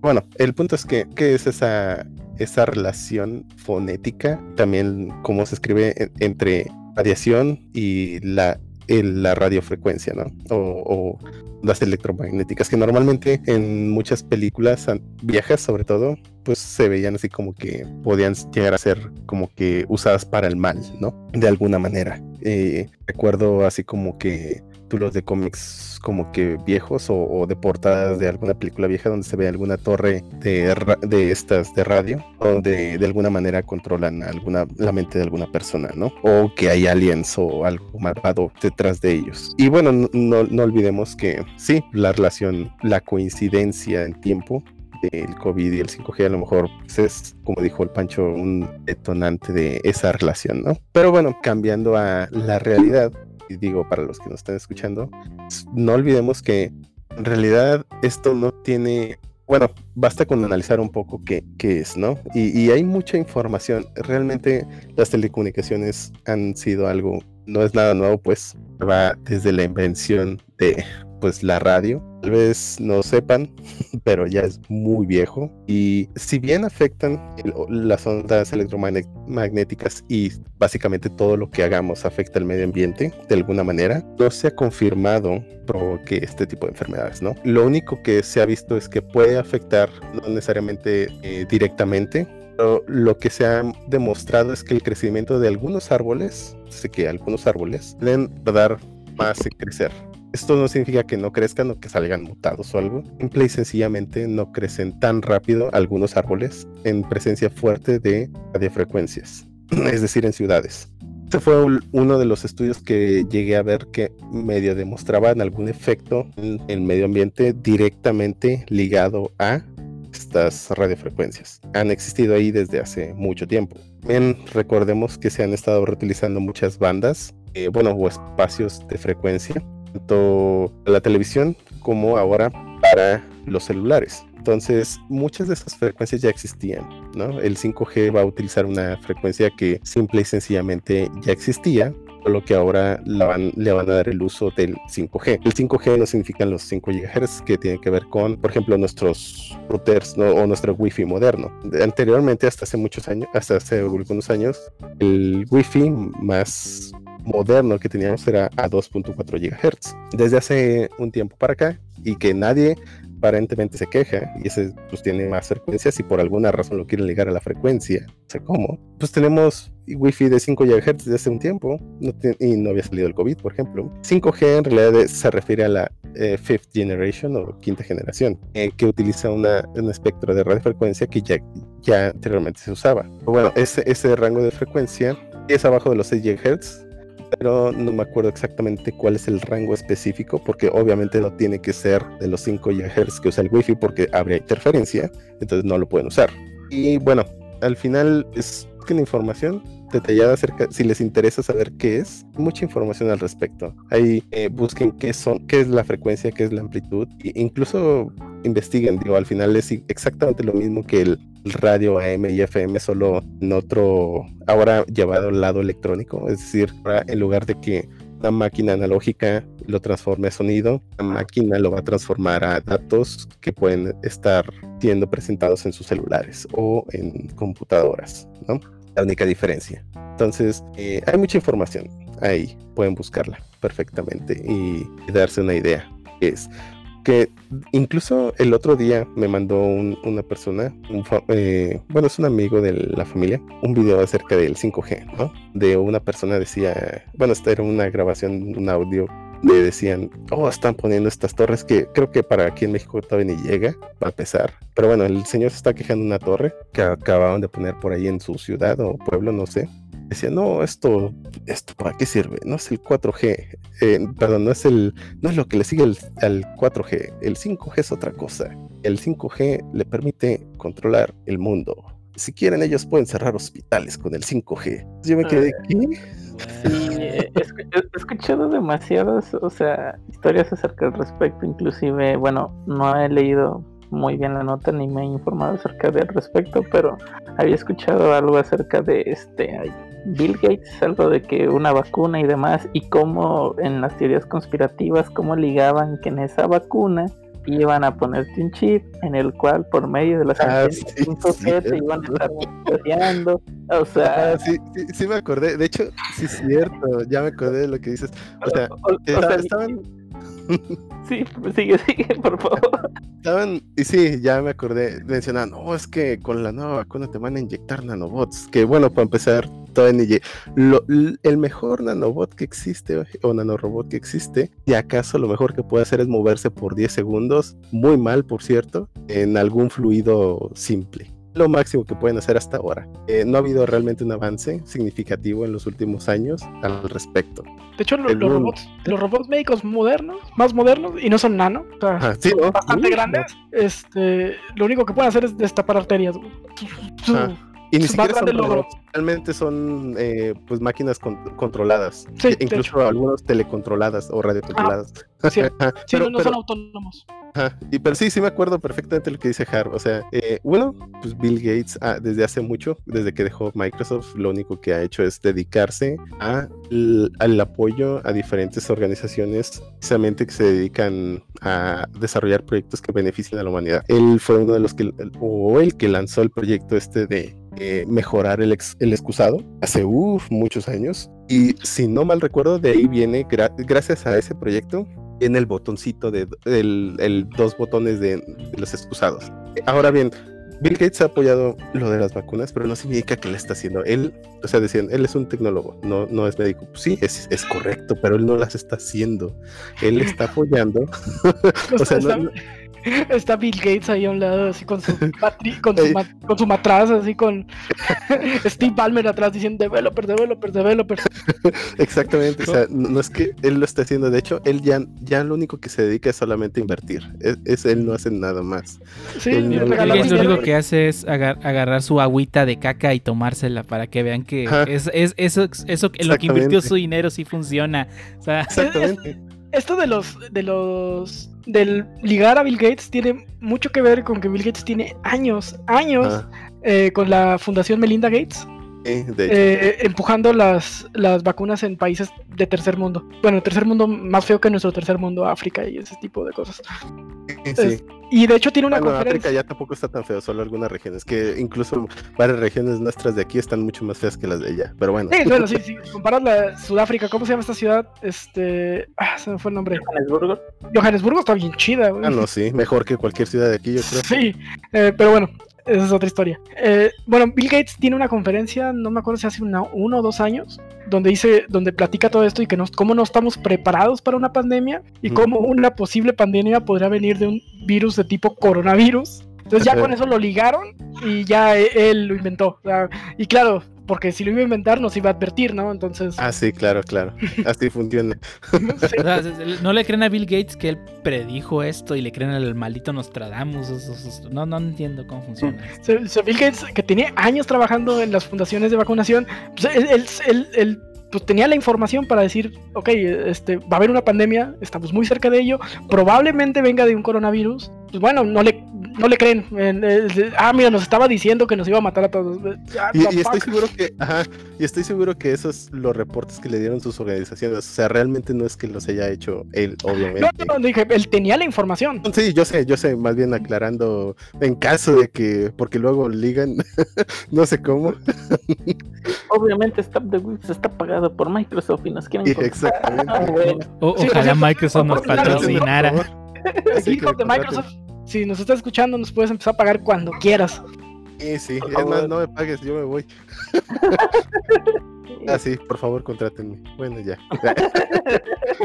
Pero sí, es- está, está muy, muy feo, o sea, cómo se, cómo la información se va pervirtiendo, eh, y más hoy en día que estamos conectados hasta, hasta dormidos nos llegan los mensajes. Está, Sí, está complicado. Pero, Sí, eh, obviamente nos llegan al chip que nos pusieron para las antenas 5G. sí, claro, ve- ven esa, esa herida que tiene en el brazo que se rascaron y se hizo una cicatriz, ahí les inser- insertaron el chip, ¿no? Y sabían. En O sea, la- la vac- la- la la vacuna- de la del pobre, la que todo el mundo tenemos. La de nacimiento, ¿no? La que tienes Sí. la, Eh, la marquita de- de- en tu brazo. eh, Ahí estaba el chip, ¿no? Ah, sí, e- ese se- no estaba, está. Ah. Yo creo que por, por desgracia, y eso es evolutivamente hablando, la gente le tiene miedo a lo desconocido. Eh, pues mucha gente que le tiene miedo al 5G o a otras situaciones de entorno que pues son nuevas, es básicamente por falta de conocimiento y como dicen, si tienes una idea pues negativa que la va a la otra persona, como bueno, dado caso, digamos, la comunidad de terraplanistas existen hoy en día que dicen, no, la Tierra es plana. Hay gente que acumula con eso, se sienten como que apoyados y pertenecientes a un grupo, pues es algo que se retroalimentan y pues por desgracia, como dicen ahorita lo del 5G, es algo que no conocen, no, se han dado el tiempo de investigar correctamente, quieren pertenecer al grupo que cree que es algo maligno y pues sí, o sea, que por desgracia pues caen en esa, en esa falacia de decir, no, pues es algo negativo al punto de empezar a, en varias partes del mundo, empezar a quemar algo que pues, está diseñado para mejorar tu estilo de vida. Ah, y también hay, hay algo que mencionar, digo, eh, ¿por qué entonces, y seguro algún alguno de esos conspiracionistas locos va a decir, pero entonces, ¿por qué cambian las antenas si es lo mismo que, si es, No. si es internet, pero más rápido? Bueno, básicamente, si estás cambiando la frecuencia, que de hecho estaba viendo un buen artículo bastante bueno acerca de cómo funciona esto de 5G, pero ya a nivel eh, correcto y técnico. Si viene Y- donde se usa líquido de rodillas. Mm, No, este a lo mejor era falso y por eso no venía. Eh, no, bueno, este, este pues, era mucho más completo en, a nivel técnico, por lo tanto no venía líquido de rodillas, desafortunadamente. Entonces, sí, sí están cambiando o agregando antenas. Uno, porque la frecuencia de el 4G es distinta. Eh, sí, es eh, está en un espectro más arriba en frecuencia que el 4G. No pueden obviamente quitarlo y ya, porque pues no todos tienen 5G, entonces no lo pueden sustituir directamente, obviamente. Entonces tienen que usar otro espectro. El espectro que les tocó, pues básicamente está más arriba, sí, es una frecuencia más alta. Y para los que sí saben, o bueno, más bien para los que no saben, les explico, una el que tenga una mayor frecuencia, una onda electromagnética, significa que le es más difícil atravesar paredes o bien es más fácil también que se disperse eh, a la hora de rebotar con alguna parte del terreno, ya sean edificios, ya sea una colina, ya sean árboles, etcétera. La amplitud, bueno, perdón, la- las de, que son de baja frecuencia, las ondas eh, electromagnéticas, tienden a viajar mucho más. Y para eso pueden recordar eh, el AM y el FM. El AM llegaba prácticamente a todos lados, mientras que el FM, y estabas en un ranchito alejado, casi no llegaba o llegaba con mucha estática. Eso es precisamente porque eran de mayor frecuencia. Eh, si, se, si recuerdan, aquellos que tuvieron un radio que sintonizaban, porque creo que hace mucho que no se usa eso, Si Este- escucha gente de menor de 18 años, no va a saber qué es un radio. no, no vas a ver ni qué es eso. Pero AM, bueno, FM, ¿de qué, ¿de qué hablas? Pero bueno, para los que sí vivieron eso, este, saben que el FM empezaba a frecuencias más arriba que la M.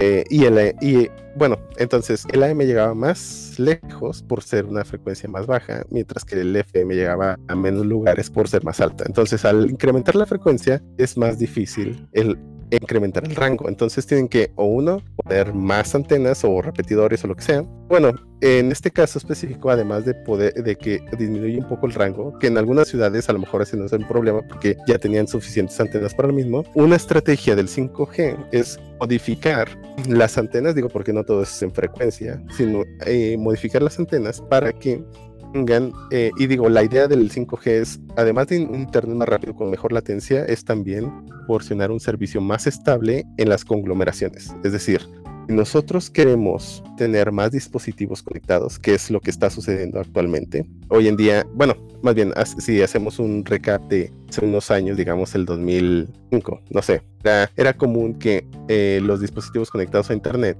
o bueno, más bien que se conectaba a través de redes celulares, pues eran únicamente los pocos teléfonos celulares que había en su momento, ¿no? Posteriormente, la cantidad de dispositivos se incrementó significativamente y se empezaron a agregar otros dispositivos que antes no se conectaban, ¿no? Ahora, hoy en día, digo, haciendo fast forward a, a hoy en día, está el llamado Internet de las Cosas, ¿no? Que se quiere buscar tener una conexión estable en cualquier lugar. Entonces, si queremos avanzar a ese siguiente nivel de infraestructura, nos esté reportando, por ejemplo, si queremos que la alcantarilla nos diga, sabes que esta alcantarilla está inundada eh, y necesitas mandar a alguien que la destape, eh, tiene que haber una conexión queremos autos eh, inteligentes, necesitamos que estén conectados. Entonces, obviamente esto es un falta mucho para que lleguemos a eso, por supuesto. Algunos dispositivos, sobre todo de monitoreo, ya existen, eh, sobre todo en infraestructura, en empresas o, recuerdo ahorita una empresa que tenía eh, tuberías y, monitoreaban desde sus tuberías con dispositivos de este tipo, pues tienen que estar conectados a una red, ¿no? Entonces, si, queremos soportar más dispositivos, porque ahora hasta el niño, hasta el niño de 8 años tiene un teléfono celular y uno para el hermano más grande y otro para la mamá y el papá, etcétera, hasta el perro, pues necesitamos tener soporte para más dispositivos al mismo tiempo. Entonces, una estrategia que vi que me llamó la atención del lado técnico, pues soy developer al final. Básicamente, como la, la frecuencia en la que va a estar el 5G es de una amplitud más pequeña, físicamente hablando, al nivel de milímetros, si no me equivoco, esa sería la amplitud. Ellos pueden redireccionar bueno, direccionar un poco, que tengan menos al rango, ellos podrían direccionar un poco una especie de rayo. Imaginamos un círculo que sería la torre, en lugar de una onda única hacia afuera, como normalmente lo imaginaríamos, podrían ellos dirigir una serie de ondas por segmentos, digamos, divides en un octágono y tienes ocho beams, ¿no? Ocho, perdón, digamos, rayos que te dan una conectividad a esa torre. Entonces, por cada uno de esos rayos, podrías tener una conexión única y estable para cada uno de esos que toquen. En lugar de una anteriormente era pues una red celular que era abarcaba todo un área en digamos en una en una forma hexagonal o, pentagonal ahora tendríamos una red triangular digamos no de cada rayito o cada triángulo va a dar conectividad eso incrementa significativamente la cantidad de dispositivos que puede haber por antena. Entonces, ese es uno de los motivos por los cuales podrían estar cambiando o actualizando o instalando nuevas antenas. ¿Y, no, y no, por el, coronavirus entonces? No, no, no. ¿Y quién lo diría? Bien raro. ciertamente ya, ya se ve una necesidad de más dispositivos conectados. ¿Quién no ha ido a un lugar donde hay mucha gente. Bueno, ya no. Pues. Este, pero bueno, que no ha ido a una con comics o a Talentland o a eso que, en los que de repente te baja a, 3G o, a mm. otra red cuando ya no, ya no hay cabida en la 4G, ¿no? Mm. Exactamente, es por lo mismo. Creo, creo que un día vamos a tener un podcast exclusivamente dedicado a este, a este tipo de cosas para que Shuttle mm. se explaye todo lo que pueda. Ah, de hecho, me llamó la atención también que, que los celulares tienen no solo una antena, tienen, y digo, esto varía por la longitud o la amplitud pues de la, de la onda. Tienes que tener eh, varias antenas para soportar las diferentes longitudes de onda, tanto para tu Bluetooth como para el Wi-Fi, como para tu red 3G, 4G, 2G para eso, eh, y ahora la 5G. Para eso y para que no te pase lo que el iPhone 4, que tienes que agarrarlo con los puntas de los dedos para que no te cortara la señal. pero bueno. Sí. Eh, no, nunca es culpa de Apple, lo estás agarrando mal. exactamente, está, no estás haciendo las cosas como deberían. Pero bueno, antes, bueno, ya para cerrar el tema, ya que pues ya hicimos muy, muy, muy largo para hablar de, de redes 3G y 4G y 5G. Una recomendación que nos den a nuestros escuchas para no cómo agarrarlo de 5G, sino cómo evitar las noticias falsas con su familia, para que los ayuden. No, eh, antes que nada me gustaría nomás un breve agregado, eh, una pequeña noticia rápida, que se han estado distribuyendo algunas tarjetas falsas de parte de, entre comillas, del gobierno de bienestar, que es algún fraude que está haciendo para que tú deposites 300 pesos en el Oxxo. Y nomás para comentarlo, que si les llegan a recibir algún tipo de, tarjetas de este tipo o alguna parte de que tengan que hacer un depósito, pues lo eviten. Pues mi recomendación básicamente es, creo que número uno, tener un criterio bien definido, o sea, realmente pensar, yo creo que vaya a poder, o sea, realmente esto está provocando esta situación, o sea, tener tu, un criterio propio. Otro que es una frase que me gusta mucho, que es, es que es verdad lo que él dice, porque, porque piensa lo mismo que yo, o sea, no necesariamente porque, o sea, si alguien más tiene una idea semejante es verdad, hay que pues tomar ese tiempo y tomar, tener una responsabilidad propia para, o sea, si algo, tener la responsabilidad para asumir sus consecuencias. Hecho, también tenía un nombre ese efecto, donde básicamente un grupo de personas que normalmente lo representaba como una burbuja de conocimiento. El eh, efecto burbuja le llamo. supongo que sí, pues, pero Sí, eh, las- no sé las- si tenía un nombre más acá las, fancy o las algo. burbujas sociales es, es un, es un Mm. síndrome común, pero creo que creo que un día haremos un podcast de eso. también, Bueno, está bien. yo tengo muchas historias sobre ese tipo de situaciones. Ok, va. y bueno, no sé si alguien quiere agregar algo más antes de... Para cerrar, creo que el, pues todo es criterio, como dijo Lee, algo de sentido común y verifiquen información, por lo menos en los medios más serios que puedan encontrar. Sé que los serios no son totalmente infalibles, pero por lo menos no vas a andar retuiteando la muerte de Chabelo cada, cada domingo, ¿no? Eh, no se ha muerto. No, no se ha muerto. Eh, sí, es- sí, tengan, verifiquen las fuentes y igual si están con su familia y su tía o su abuela o su madre les pasa una noticia, verifíquenla y traten de dar a entender que no todo lo que ven en internet es real. La mayoría de las personas que nacimos conectados a internet tendemos a notar un poco más con noticias falsas, pero en ocasiones nuestros padres no. Así que es su responsabilidad ayudarles a que no se fíen de todo. Así que pues, hagan su, su chamba y ayuden a sus papás, por favor. Eh, ahora sí que nos toca el papel inverso, así como nos decían, no, no, no toques el comal porque está caliente. Ujú. Hay que, nos toca hacer lo inverso ahora con lo nuevo. Sí, no toques retuitear, básicamente. Sí. O sea que, o sea, más que nada yo sí diría que si ya lo escuchaste, o sea, tratar nosotros ahora de ser el primer filtro. Obviamente a veces se puede hacer caso, a veces no, pero sí. O sea, tratar de crear conciencia, oye, ¿sabes qué? Y si verificamos primero, mira, vamos a tratar de buscar este qué efectos tiene. Y ya buscas y, ya que vean, no, pues que sí es cierto, ah, bueno, ok, dale por adelante, no, pues no, mira, ya dijeron que no es cierto y que inclusive te puede causar esto, esto, esto, estos pro- perjuicios a la salud. Entonces ahora sí, este, poco a poco, o sea, no puedo decir que de la noche a la mañana se hagan expertos en verificarlas, pero sí, no- nos, al ayudarles también les va a ayudar a pararse en el sentido de simplemente compartir todo, ¿no? O sea, ya no son las imágenes de Piolín que estábamos acostumbrados a ver, no, o sea, ahorita ya es un poco más serio el asunto, al menos es lo que yo veo. Sí, así, así es. Re- recuerden la, máxima, la máxima sabiduría que nos dejó George Washington. No crean todo lo que ven en internet. Pero bueno, hasta aquí el segundo tema de este podcast. Pasemos a las despedidas.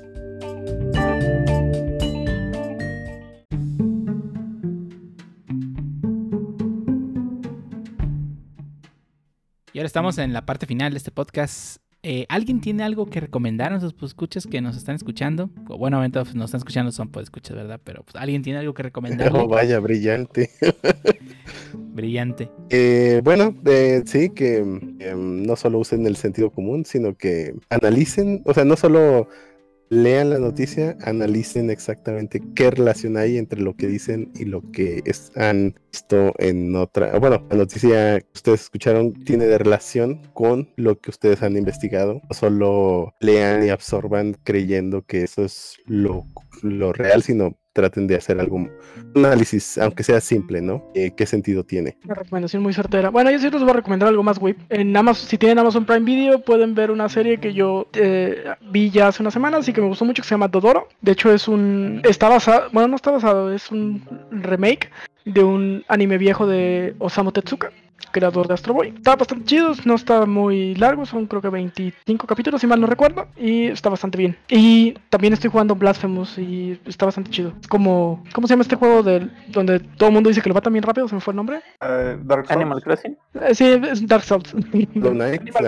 Es, como Dark, es como Dark Souls, pero en, en Metroidvania. Ah, ya sé cuál es. Sí, es el... Hay un juego que se llama Saltan Sanctuary, que también es de hace un par de años, que también se le consideró el Dark Souls en 2D en su tiempo. Eh, Este se me hizo muy. Digo, no he jugado Dark Souls, pero he jugado otro, tipo, otro juego de juegos tipo Dark Souls, como el de Team Ninja, que no recuerdo. A ver, ando muy mal con los nombres hoy. Ninja, Ninja Gaiden. Team Ninja. No, Team Ninja hizo un juego hace poquito basado como parecido a Dark Souls. Oni. Ah, ¿Tú te acuerdas, Dio? No, el último juego que hizo Team Ninja creo que fue el de Sh- Shen... Shenhua. Shenhua.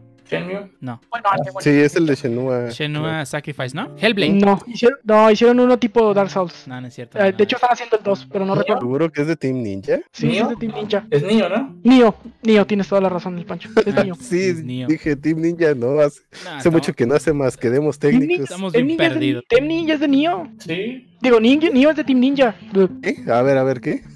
Nio, Nio es de Team Ninja. Dio es de Team Ninja. Nio. El juego Nio. Nio. Ah, Nio. Bueno, pero Team Ninja no ha hecho esos, pues. Sí, Team Ninja hizo Nio. Sí. A ver. En este podcast no, no sabemos de juegos ni de desarrolladores. Si alguno Ah. de los escuchas Yo se está burlando Ah, ahorita entonces porque no sabemos los nombres, ahí nos el lo pone como, como comentario, por favor. Nier, ¿no?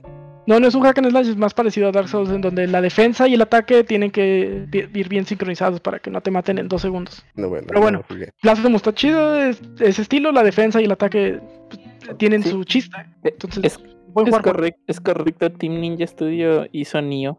Ahí está, lo sabía. Sí, sí, Collect, sí. collect. Ok, ok, está bien. Soy bien fan de Team Ninja. Y no, no tiene nada, no tienen nada que ver los Doaks. Sí, lo supuse, Medi Ninja. Ah, Ah, ok, está bien. Bueno, ¿alguien tiene algo más que recomendar? Bueno, ya que andamos en las recomendaciones de juegos, yo estoy jugando eh, Valkyria Chronicles para Nintendo Switch. Voy en el capítulo 10 de no sé cuántos y hasta ahora me va agradando. Es una buena mezcla de, de juego por turnos y juego de acción. Te hace planear bien tus movimientos, ya que mientras tú te estás moviendo es básicamente un juego en tiempo real. Mientras tú no te muevas, no te atacan. Eh, va bien. Pues si lo termino, daré mi mini review aquí en el podcast. ¿Y ¿En dónde lo estás jugando? En el Nintendo Switch. ¿No? Lo compré por 150 pesos hace tiempo. ah, excelente. Sí, y luego que en Steam cada rato lo ponen en oferta, así que sí, es un muy juego táctico, de tactics. ¿Alguien- Sí, voy a una checada.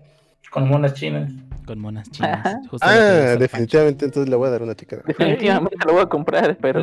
Los tactics no me Tactics, ¿monas importan, pero monas chinas. Exacto. Haberlo dicho Sí. antes. Si es por lo que la gente juega Fire Emblem. Así ahí tenías que haber empezado el Pancho, pero bueno. Yo, mi Sí. recomendación podría llegar a ser: si no han leído el manga de Domestic no Kanoyo, por favor, leanlo. Su historia Oh, de. Sí, ya sé.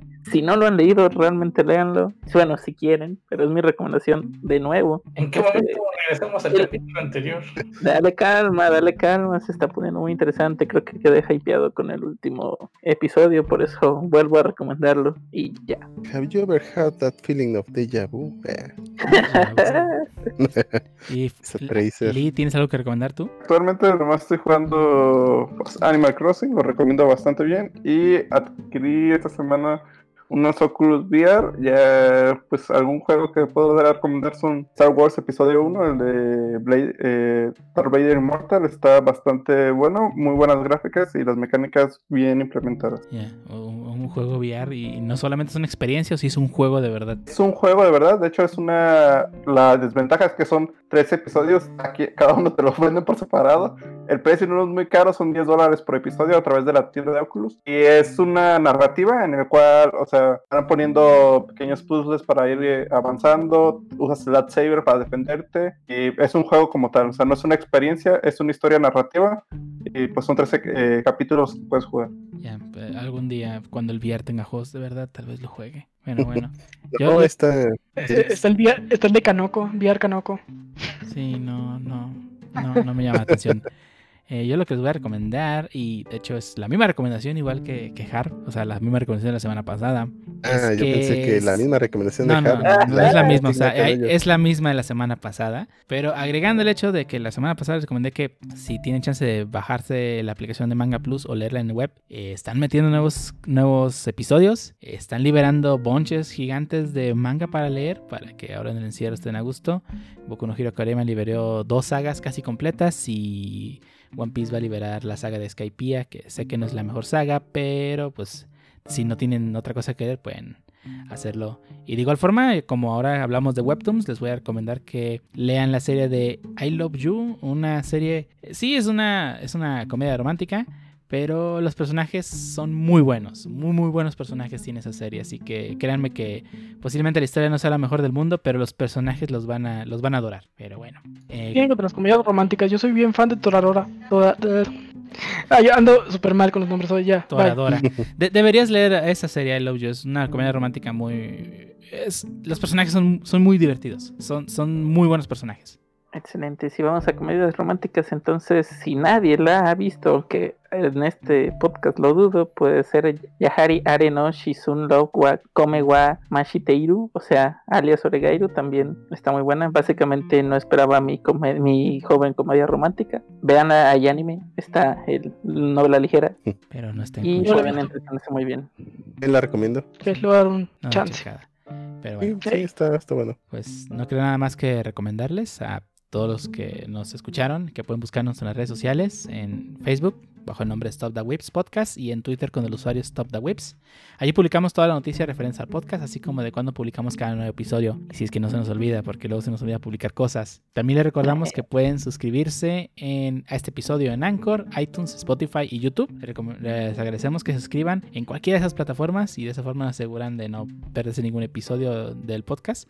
Y además que pues nos ayudan a, a- estadísticas y las cosas que la gente, que gente ve y, y esas cosas para conseguir patrocinadores. Y además que, Pero Hay que claro. darle a la campanita para que les avise, acuérdate. sí, sí, denle a la campanita, por favor, se los agradeceríamos mucho. Y ya no queda más a que agradecerles también a todos los que nos acompañaron escuchando este episodio, así como a los que nos acompañaron en la grabación, producción y edición del mismo. Y díganme, ¿a ustedes dónde nos pueden encontrar? Empezamos de abajo para arriba con Shuttle. No te ayudo en la, en la edición, pero bueno, eh, soy.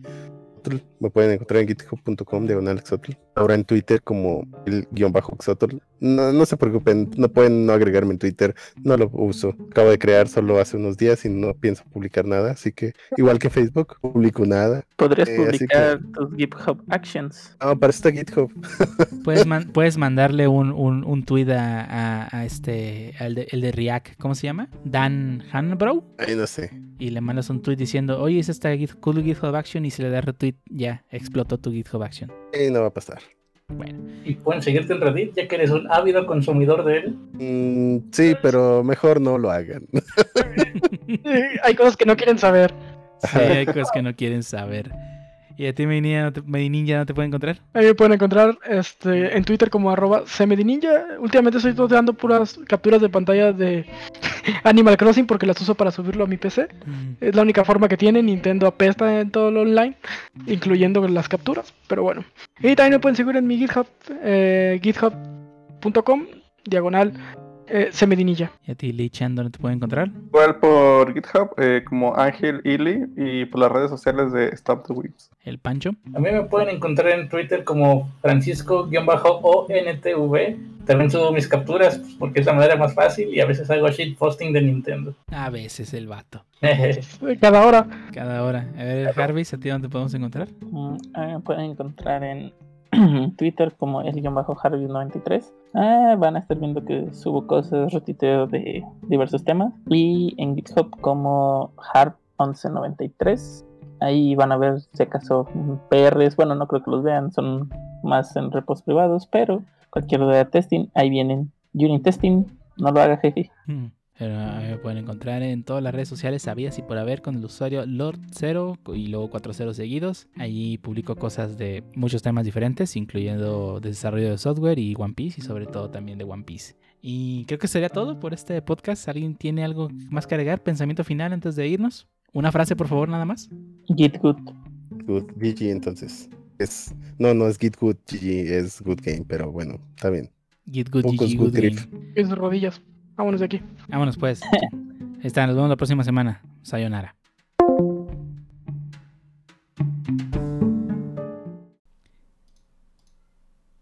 Bienvenidos a... Estoy Ya pues, ya estoy grabando. Va pues. No, bueno. 3, 2,